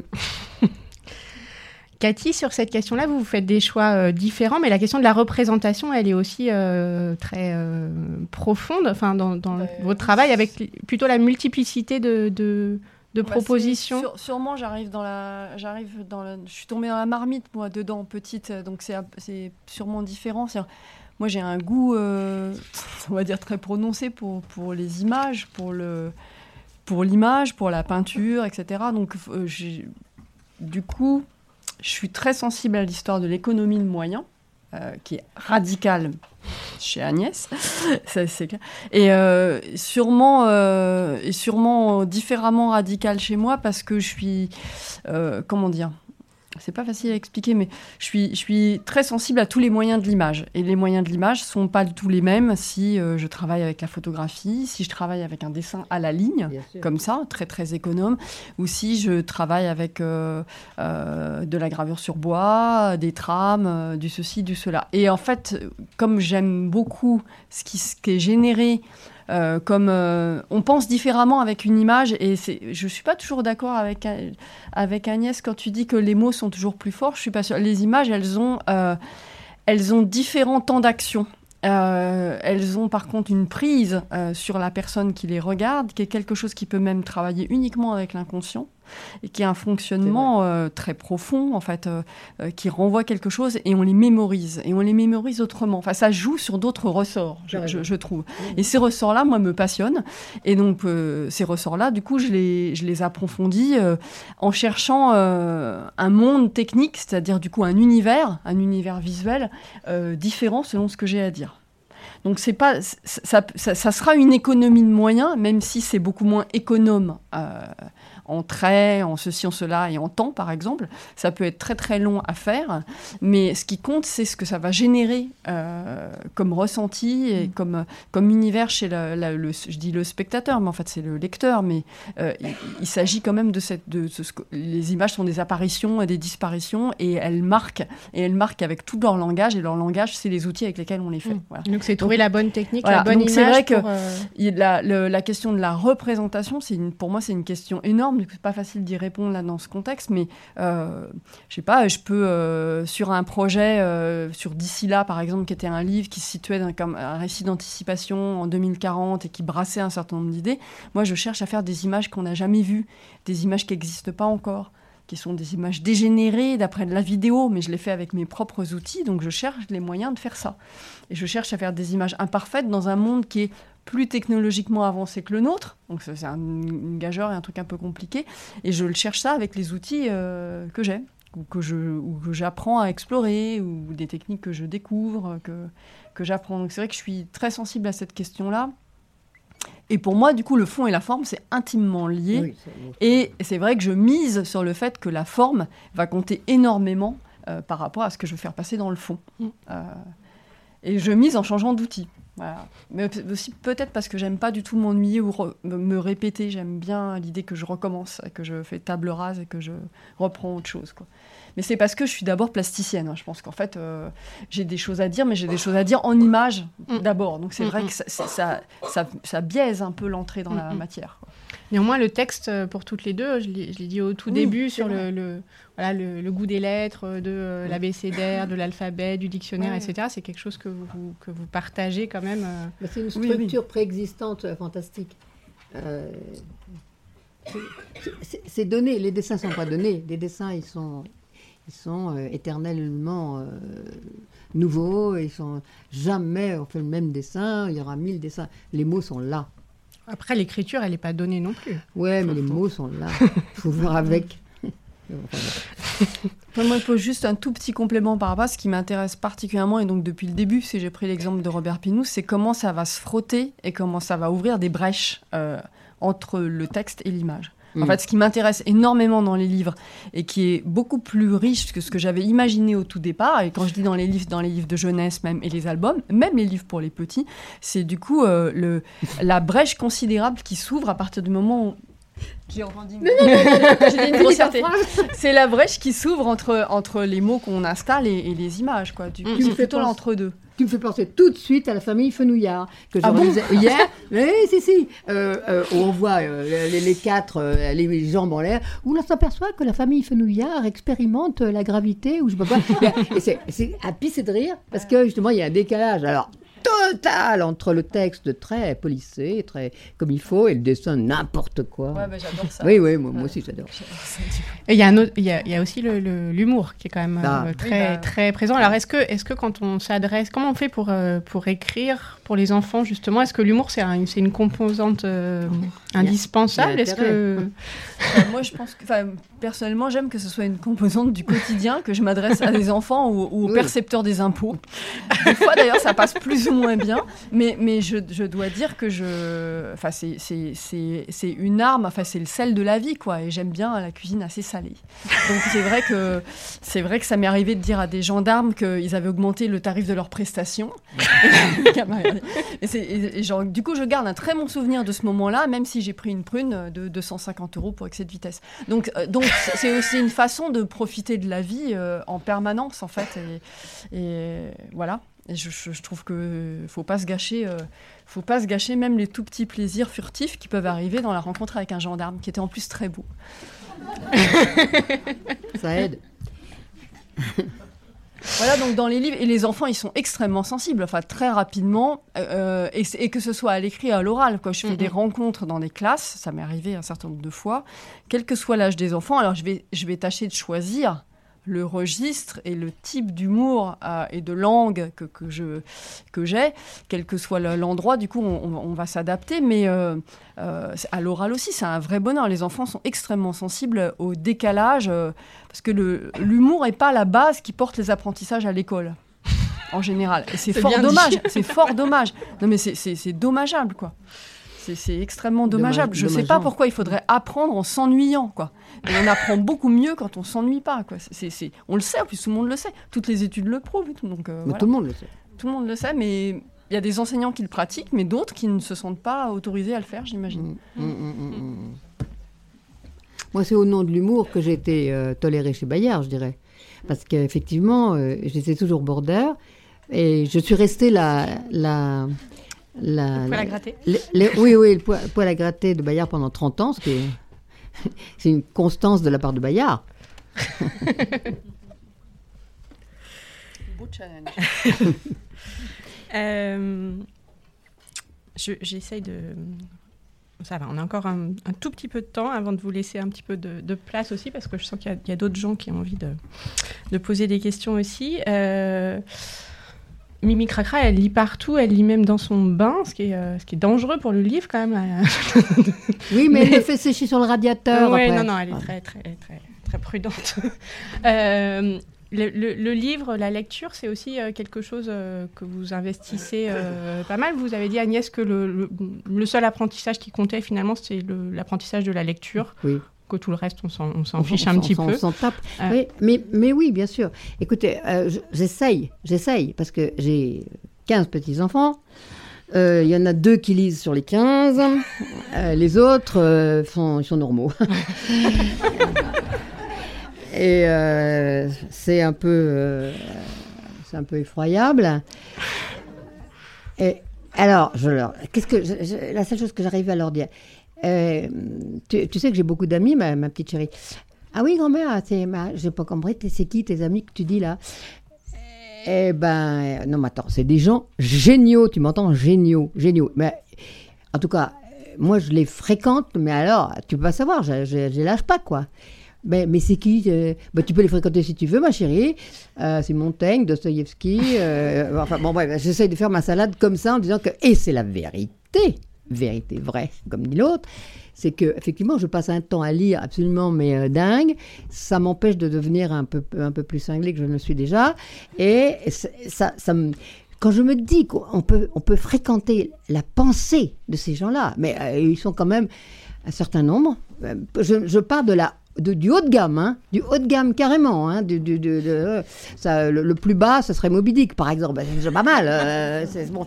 Eh bien, quand on pense qu'on peut euh, j'ai pas tout lu, pas tout, et je pense qu'il m'en reste encore. Mais bien sûr, évidemment, c'est génial, c'est fabuleux. Le livre, mais c'est et le livre en papier, s'il vous plaît, parce que pourquoi? Parce que le livre, je sais moi que c'était en haut de la page à gauche qui disait ça. Je sais la retrouver, je sais à l'épaisseur du bouquin où c'est cette page.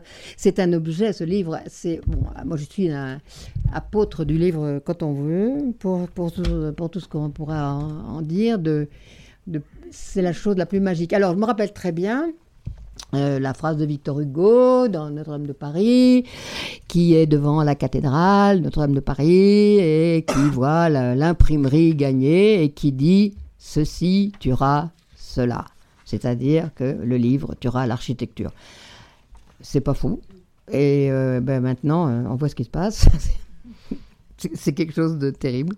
C'est que le livre, oh, je, suis vraiment pas à moitié contente qu'il y ait des gens debout. Hein. C'est formidable, il y a trois personnes debout, donc donc c'est plein pour le livre. Ah non, c'est génial, c'est fabuleux. C'est la, la salle est trop petite. Bon, alors voilà, bah, bon moi le livre c'est le c'est le salut, c'est le compagnon euh, indéfectible. Je relis euh, pour la quatrième fois Léo de Hurlevent, je m'en fatiguerai jamais. Je, relis, je relis euh, Les Frères Karamazov, ça fait la troisième fois. Pour ça le pavé pourtant, enfin bon. Et alors j'essaye d'entraîner mes enfants là-dedans, mes, petits-enfants. Pas le temps. Mais, bon.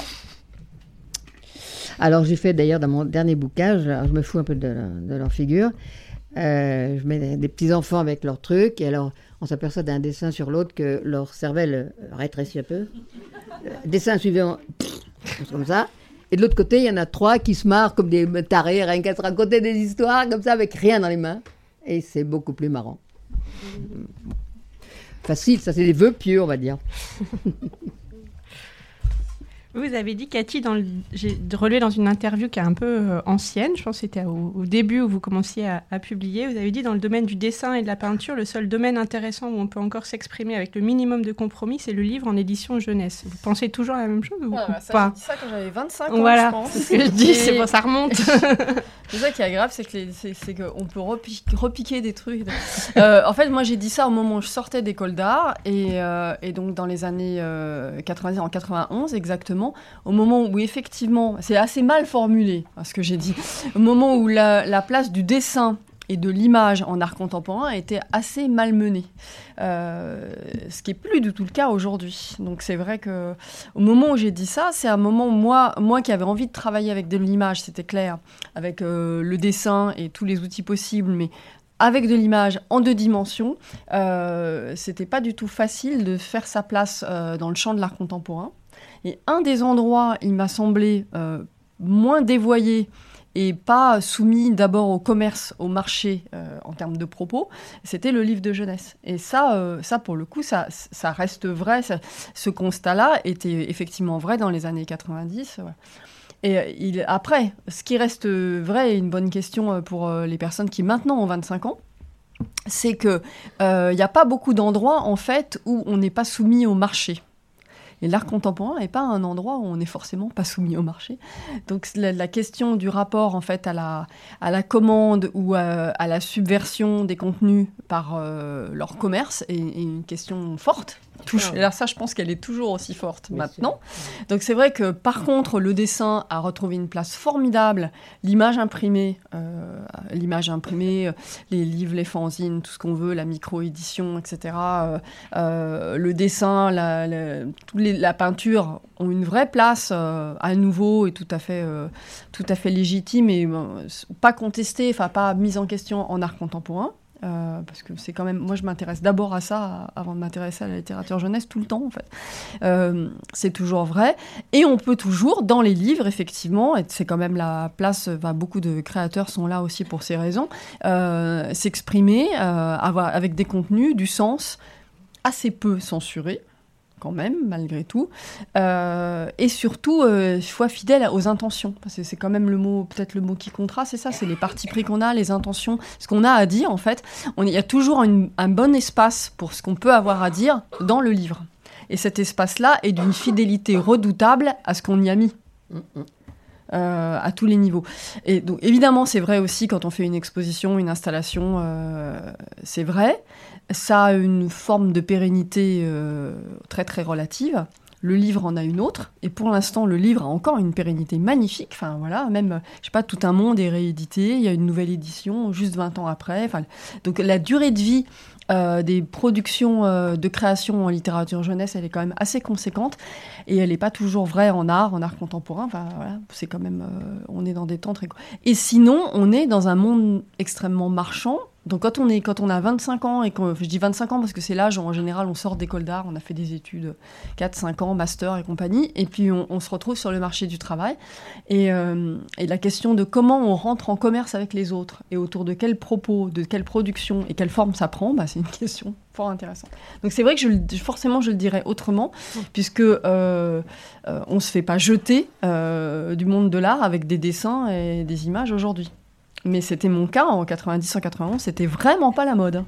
Vraiment pas. On se fait pas jeter, dis-tu, mais. Euh... pas forcément. Attends, attends, oui, j'entends bien. si ce n'est Va donc te présenter, toi, tu ne te risqueras rien. Euh, chez Bayard, par exemple, j'ai des copines qui disent Est-ce que tu pourrais me. Ben, tu connais Bayard, tu pourrais euh, me, me, présenter euh, Bah ouais, d'accord. Alors, je sais que chez Bayard, il y a une fois par mois, ou je, je dis approximativement, une journée où vous pouvez venir avec votre carton à dessin et montrer et essayer d'être, d'obtenir, de, de, travailler pour un des, des nombreux journaux qui eh ben les, les gens qui arrivent, ont des, ils ont des dossiers, mais vraiment, t'es d'accord euh, Costaud, hein? Le niveau des dessinateurs, ça a grimpé, mais, moi quand je suis arrivée, mais c'était fou. Je, je, dessinais comme un pied, mais vraiment, c'est pas possible. Mais voilà, c'était les années 70, et donc euh, ça allait tout seul, parce qu'on était 4 ou 5. Bon, on était, on était 15. T'es d'accord? Tu ne sais pas, t'es trop jeune, d'accord, excuse-moi. Bon, bref, donc au, début, moi j'étais prise dans le numéro 2 de Pomme d'Api, ça, ça vous dit mon âge, hein. attention. Eh ben, de 2, puis 3, puis 4, puis ça. Et toc, toc, toc, toc. J'ai appris à dessiner chez Bayard, on va dire. Comme, comme école d'art, tu vois, quand même. Mais je vais, attends, je vais ajouter un truc, je vais oublier sinon. Je voudrais simplement dire que mon livre qui s'appelle Les filles, c'est en fait c'est pour les garçons. Bah oui, parce que. Les filles, elles savent comment ça elles Savent, elles savent. Oui, voilà. C'est les garçons qui savent rien sur les règles. Euh, je, reviens un peu, j'ai regardé les choses que j'avais notées, a, dont on mm. n'a pas parlé euh, juste avant, avant le, la fin, il y avait euh, cette question qui a été un tout petit peu abordée, mais la question du statut de l'image, euh, selon que c'est euh, une peinture dans un musée, que c'est une image dans un livre pour enfants, que c'est une représentation scientifique. ça, c'est peut-être intéressant, en particulier du côté du musée, puisque bah, Cathy, vous avez fait tout un, Louvre, notamment avec ces représentations d'images venues du Louvre, comme son nom l'indique. Et puis Agnès, il y a toute la collection chez Autrement, la petite collection de peintures, qui sont euh, des, euh, des, petits euh, volumes thématiques sur un sujet précis à chaque fois. Donc il y a les garçons, il y a les filles, il y a les pères, les mères, les câlins. Et surtout les. Mais oui, c'est celui-là que j'ai sorti. Alors est-ce que est-ce que c'est c'est pas pareil quand on quand on représente un, un tableau? Est-ce qu'on peut montrer plus de choses ou pas Comment ça se passe bah Là, on le représente en deux mots. C'est-à-dire que dans ces conditions-là, en fait, on se sert dans notre patrimoine, parce que ça nous appartient à tous, il hein, ne faut jamais l'oublier. On est chez nous, dans le musée. Donc, euh, on se sert dans le patrimoine et on va chercher une, une œuvre donc déjà existante, déjà reconnue, pour la mettre au service d'un propos particulier ou tendancieux, comme euh, par exemple. Même pas tendancieux. non, je le plaisante. Tu rigoles. Euh, donc ça, c'est très différent. Là, ce ne sont pas des images contemporaines. Donc on sait ce que c'est. Et euh, il y a longtemps déjà, on a décidé que c'était des pièces majeures, etc. on est donc, tranquille. Donc on est, on est, totalement tranquille. On l'est beaucoup moins évidemment dans des images contemporaines. On l'est beaucoup moins, et c'est pour ça que les éditeurs parfois savent pas, parce qu'ils sont pas non plus tous formés, éduqués à l'image magnifiquement, nos éditeurs, même si certains le sont. Euh, ils savent pas si, ça, si ce jeune illustrateur, illustratrice a du talent ou pas il le sait pas toujours. Oh. À des moments, oui. À des moments, il mais doit. Il oui. devrait. Mais, mais en même temps, oui, devrait.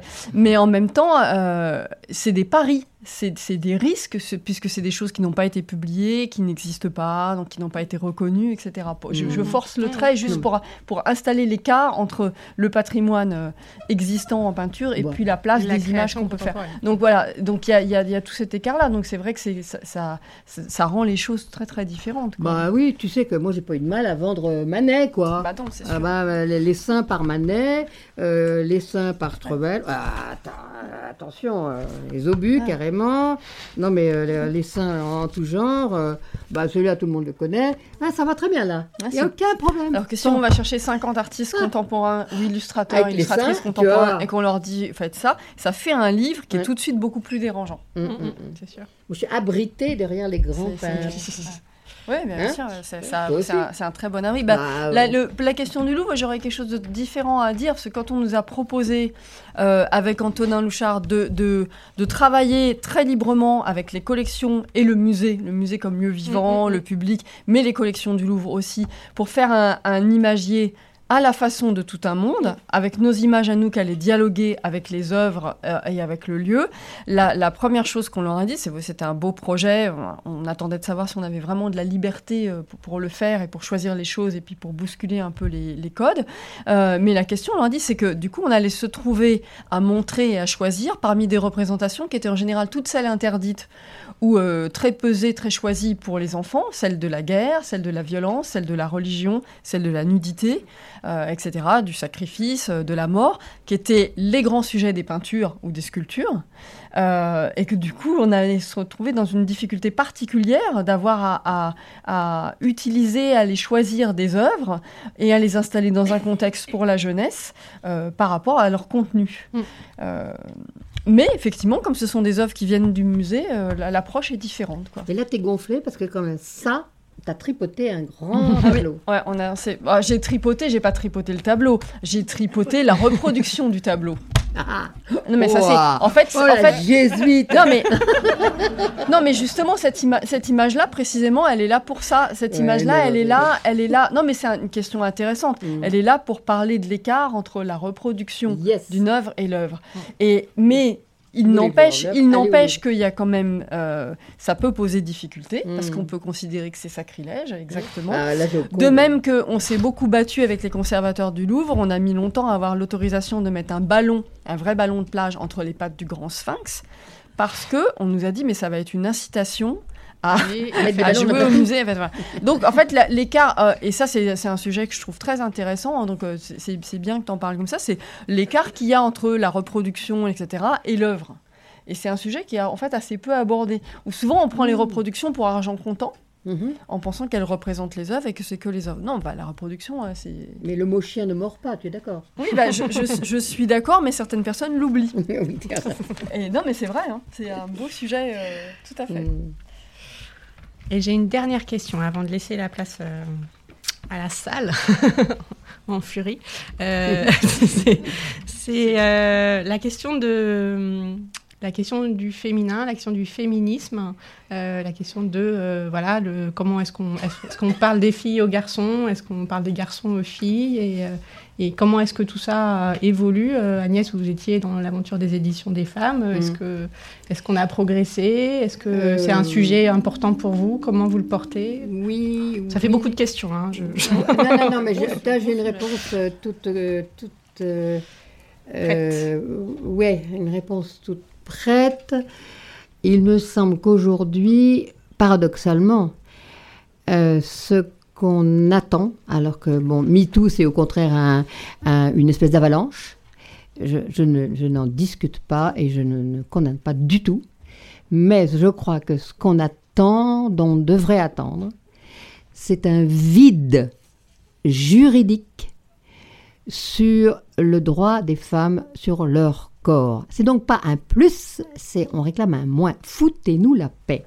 C'est-à-dire euh, que ça soit euh, des choses comme euh, je PMA, GPA, je sais pas quoi, avortement, mais, y compris prostitution, n'importe quoi, que le corps des femmes leur appartienne, on n'y est pas du tout, du tout, du tout. Et ça, c'est un vide juridique qu'on réclame. Mais foutez-nous la paix, laissez nous faire ce qu'on veut, chacune, chacune, chacune, avec son corps. Euh, ça va du, tatouage jusqu'au, jusqu'au je sais pas quoi. Et je trouve que ça, par contre, ça n'existe pas du tout, ce n'est même pas soulevé. Et au fond, c'est un, une non-action qu'on attend. C'est que, c'est vrai, euh, ah MLF, libération des femmes, en effet, ça, ça, on n'y est pas du tout. Parce que toutes ces lois qui légifèrent sur le corps des femmes, on n'en a pas besoin. Ah, par contre, si euh, on attaque le corps d'une femme euh, contre son gré, ça s'appelle euh, attaque personne. Bon, bah, c'est pas parce qu'elle est femme, euh, c'est pas parce que parce qu'elle elle est un être humain qu'on attaque. Et, si on la tue, bah, c'est un crime co- comme les autres. Mais il me semble que c'est c'est pas par le plus qu'on va. Alors, une loi pour ça, une loi pour ça, une loi pour ça sur, sur les femmes, sur, sur- sous des, des, des tonnes de, de, de lois qui les protègent, qui les protègent pas, qui, qui, qui sont pas adéquates. Oui, mais, enfin, à quel âge Enfin, Rien, rien, rien. Est-ce qu'il y a des lois sur les corps des, des hommes? Spécifiques? Non. Bah, voilà, voilà moi, ma réponse. Euh, je sais pas, j'ai pas grandi au même moment, euh, dans, la, dans la même période. euh, Je, suis sûrement euh, féministe, mais je le dirais pas comme ça. Enfin, en fait, je suis avant tout une personne avant d'être une femme. Ça, c'est très clair et ça a été réglé très vite. Ça a été bien avant, bien avant l'âge. Donc, moi, je suis plus sensible, du coup, aux questions de, aux questions de genre, en fait, au sens où des discriminations de genre ou des spécificités, comme ça, ce que, dit Agnès aussi. Sont, sont des choses qui sont euh, enfin, très préjudiciables. Ou qui... En fait, je, suis- je, suis, très, très énervée par tous les clichés qu'il peut encore y avoir ou, euh, ou les a priori euh, sur, sur ces questions-là. Donc ça, ça me fait réagir très vivement. Moi, j'ai grandi en pensant, en ayant la chance de pouvoir penser que le, fait d'être une femme allait pas changer ou m'empêcher de faire quoi que ce soit ou être un frein. Et, et voilà. J'ai la chance d'évoluer dans des milieux professionnels où, oui, c'est le cas aussi. J'ai pas de, je, je, suis jugée pour mon travail en général et pas, et pas pour ça. Et à partir de là, c'est vrai que malgré tout, comme la situation est ce qu'elle est et que ça avance extrêmement lentement dans ces sociétés, euh, on est obligé d'être en réaction à plein de moments, effectivement. Et moi, je suis très Enfin, voilà, je suis, très vigilante sur, ces questions-là. Je suis aussi très vigilante sur, euh, je sais pas, quand on, fait des images, quand on fait des imagiers, là, euh, sur le fait qu'on se retrouve pas euh, dans des stéréotypes de genre. en fait, voilà, là, je, tire à bout portant, effectivement, sur ces choses-là, tout le temps. Mais parce que, hélas, il y a encore besoin de le faire à certains endroits. ce qui est un archaïsme complet, j'estime. Mais, voilà. mais sinon, voilà en fait, on, en a une, en vigilance. Et c'est vrai qu'on est. En fait, ce que je déplore encore, c'est qu'on est amené à en avoir une vigilance particulière encore aujourd'hui si on est né avec un sexe féminin par rapport aux hommes. Et j'estime que ça devrait ne pas être le cas, en fait. Voilà. Donc dans mon livre, puisque je vois cette image-là qui est affichée aussi à côté de cette... C'est vrai que dans le, livre, en fait, j'ai pris un malin plaisir et, et une attention particulière pour qu'on soit dans des poids pour poids. Euh, donc c'est pas ça n'enlève pas certaines euh, ça n'enlève pas ni euh, dans les représentations ni dans certaines des, des, spécificités ou des, éléments qui sont différents femmes-hommes ça n'enlève pas les différences éventuellement d'ordre physiologique. Mais mais tout est tout est dans des mêmes poids et dans des équilibres voilà enfin c'est cette question là et après et après, c'est, on aurait pu parler plus euh, euh, de sexualité dans ce livre-là. Il y a sûrement des tas de freins qui se sont exercés, aussi d'autocensure, puisqu'il s'agissait que ça soit possible de le faire. Voilà, donc on, ne parle pas, il y a plein de sujets qui ne sont pas trop, trop abordés euh, malgré tout. Attends, tu permets Oui. j'ai une espèce d'allergie, moi, à le, au mot égalité ça me lève la peau. L'égalité, quand quoi est-ce que je suis légale euh, d'un petit euh, garçon noir, milliardaire ou pauvre d'ailleurs, qu'importe, en quoi? Qu'est-ce que ça veut dire? Mais qu'est-ce que c'est que ce travail d'égalité? je, dis quand ça ne se situe pas par rapport au sexe auquel on appartient. Voilà, non, non, C'est ça que j'ai dit. Hein. D'accord, d'accord, d'accord. Parce que égalité, ça n'a jamais voulu rien dire. D'ailleurs, Chateaubriand a dit que l'égalité avait des accointances avec le totalitarisme. Il avait très raison. L'équité, oui, bien sûr, bien sûr. C'est pour ça que j'ai parlé de gens, Agnès. C'est pour ça que ben j'ai parlé de gens. Exactement. C'est que, ça c'est que ça ne devrait pas être mêlé à ça. exactement. Qu'est-ce que ça a foutre là-dedans ben, On est bien d'accord. Exactement. Euh, l'égalité, pour moi, ça n'existera jamais. Il faut quand même en faire le deuil un peu rapidos, parce qu'on parle que de ça en ce moment. Donc, ça, s'appelle euh, Voix sans issue sans issue, ça, ça, ça n'arrime à rien, ça ne représente rien. Tout le monde sait que c'est pas, c'est pas, c'est pas possible. Je, ne connais pas du tout, du tout où peut être mon égal. Je voudrais bien la connaître. Je connais ni Catherine, euh, ni Cathy, ni ni, ni, ni, ni, personne, ni personne, personne, personne au monde. Et euh, je vois pas, je vois pas, je vois pas. L'équité, bien sûr, bien sûr. L'équité, c'est Mais oui, mais c'est un, mot pernicieux, tu sais. Égalité. Ah. C'est surtout les usages. Enfin, c'est bah surtout qu'on est dans des usages galvaudés. Euh, j'ai bien le droit. j'ai bien le droit. T'as pas de devoir Non, j'ai bien le droit. oh là là. Ça, ouais, je suis pas de droite, hein, rassurez-vous. pas du tout, même. Même pas du tout, du tout. Eh bien, je vous propose que on s'arrête là pour ce matin. On va remercier euh, beaucoup euh, Cathy et Agnès.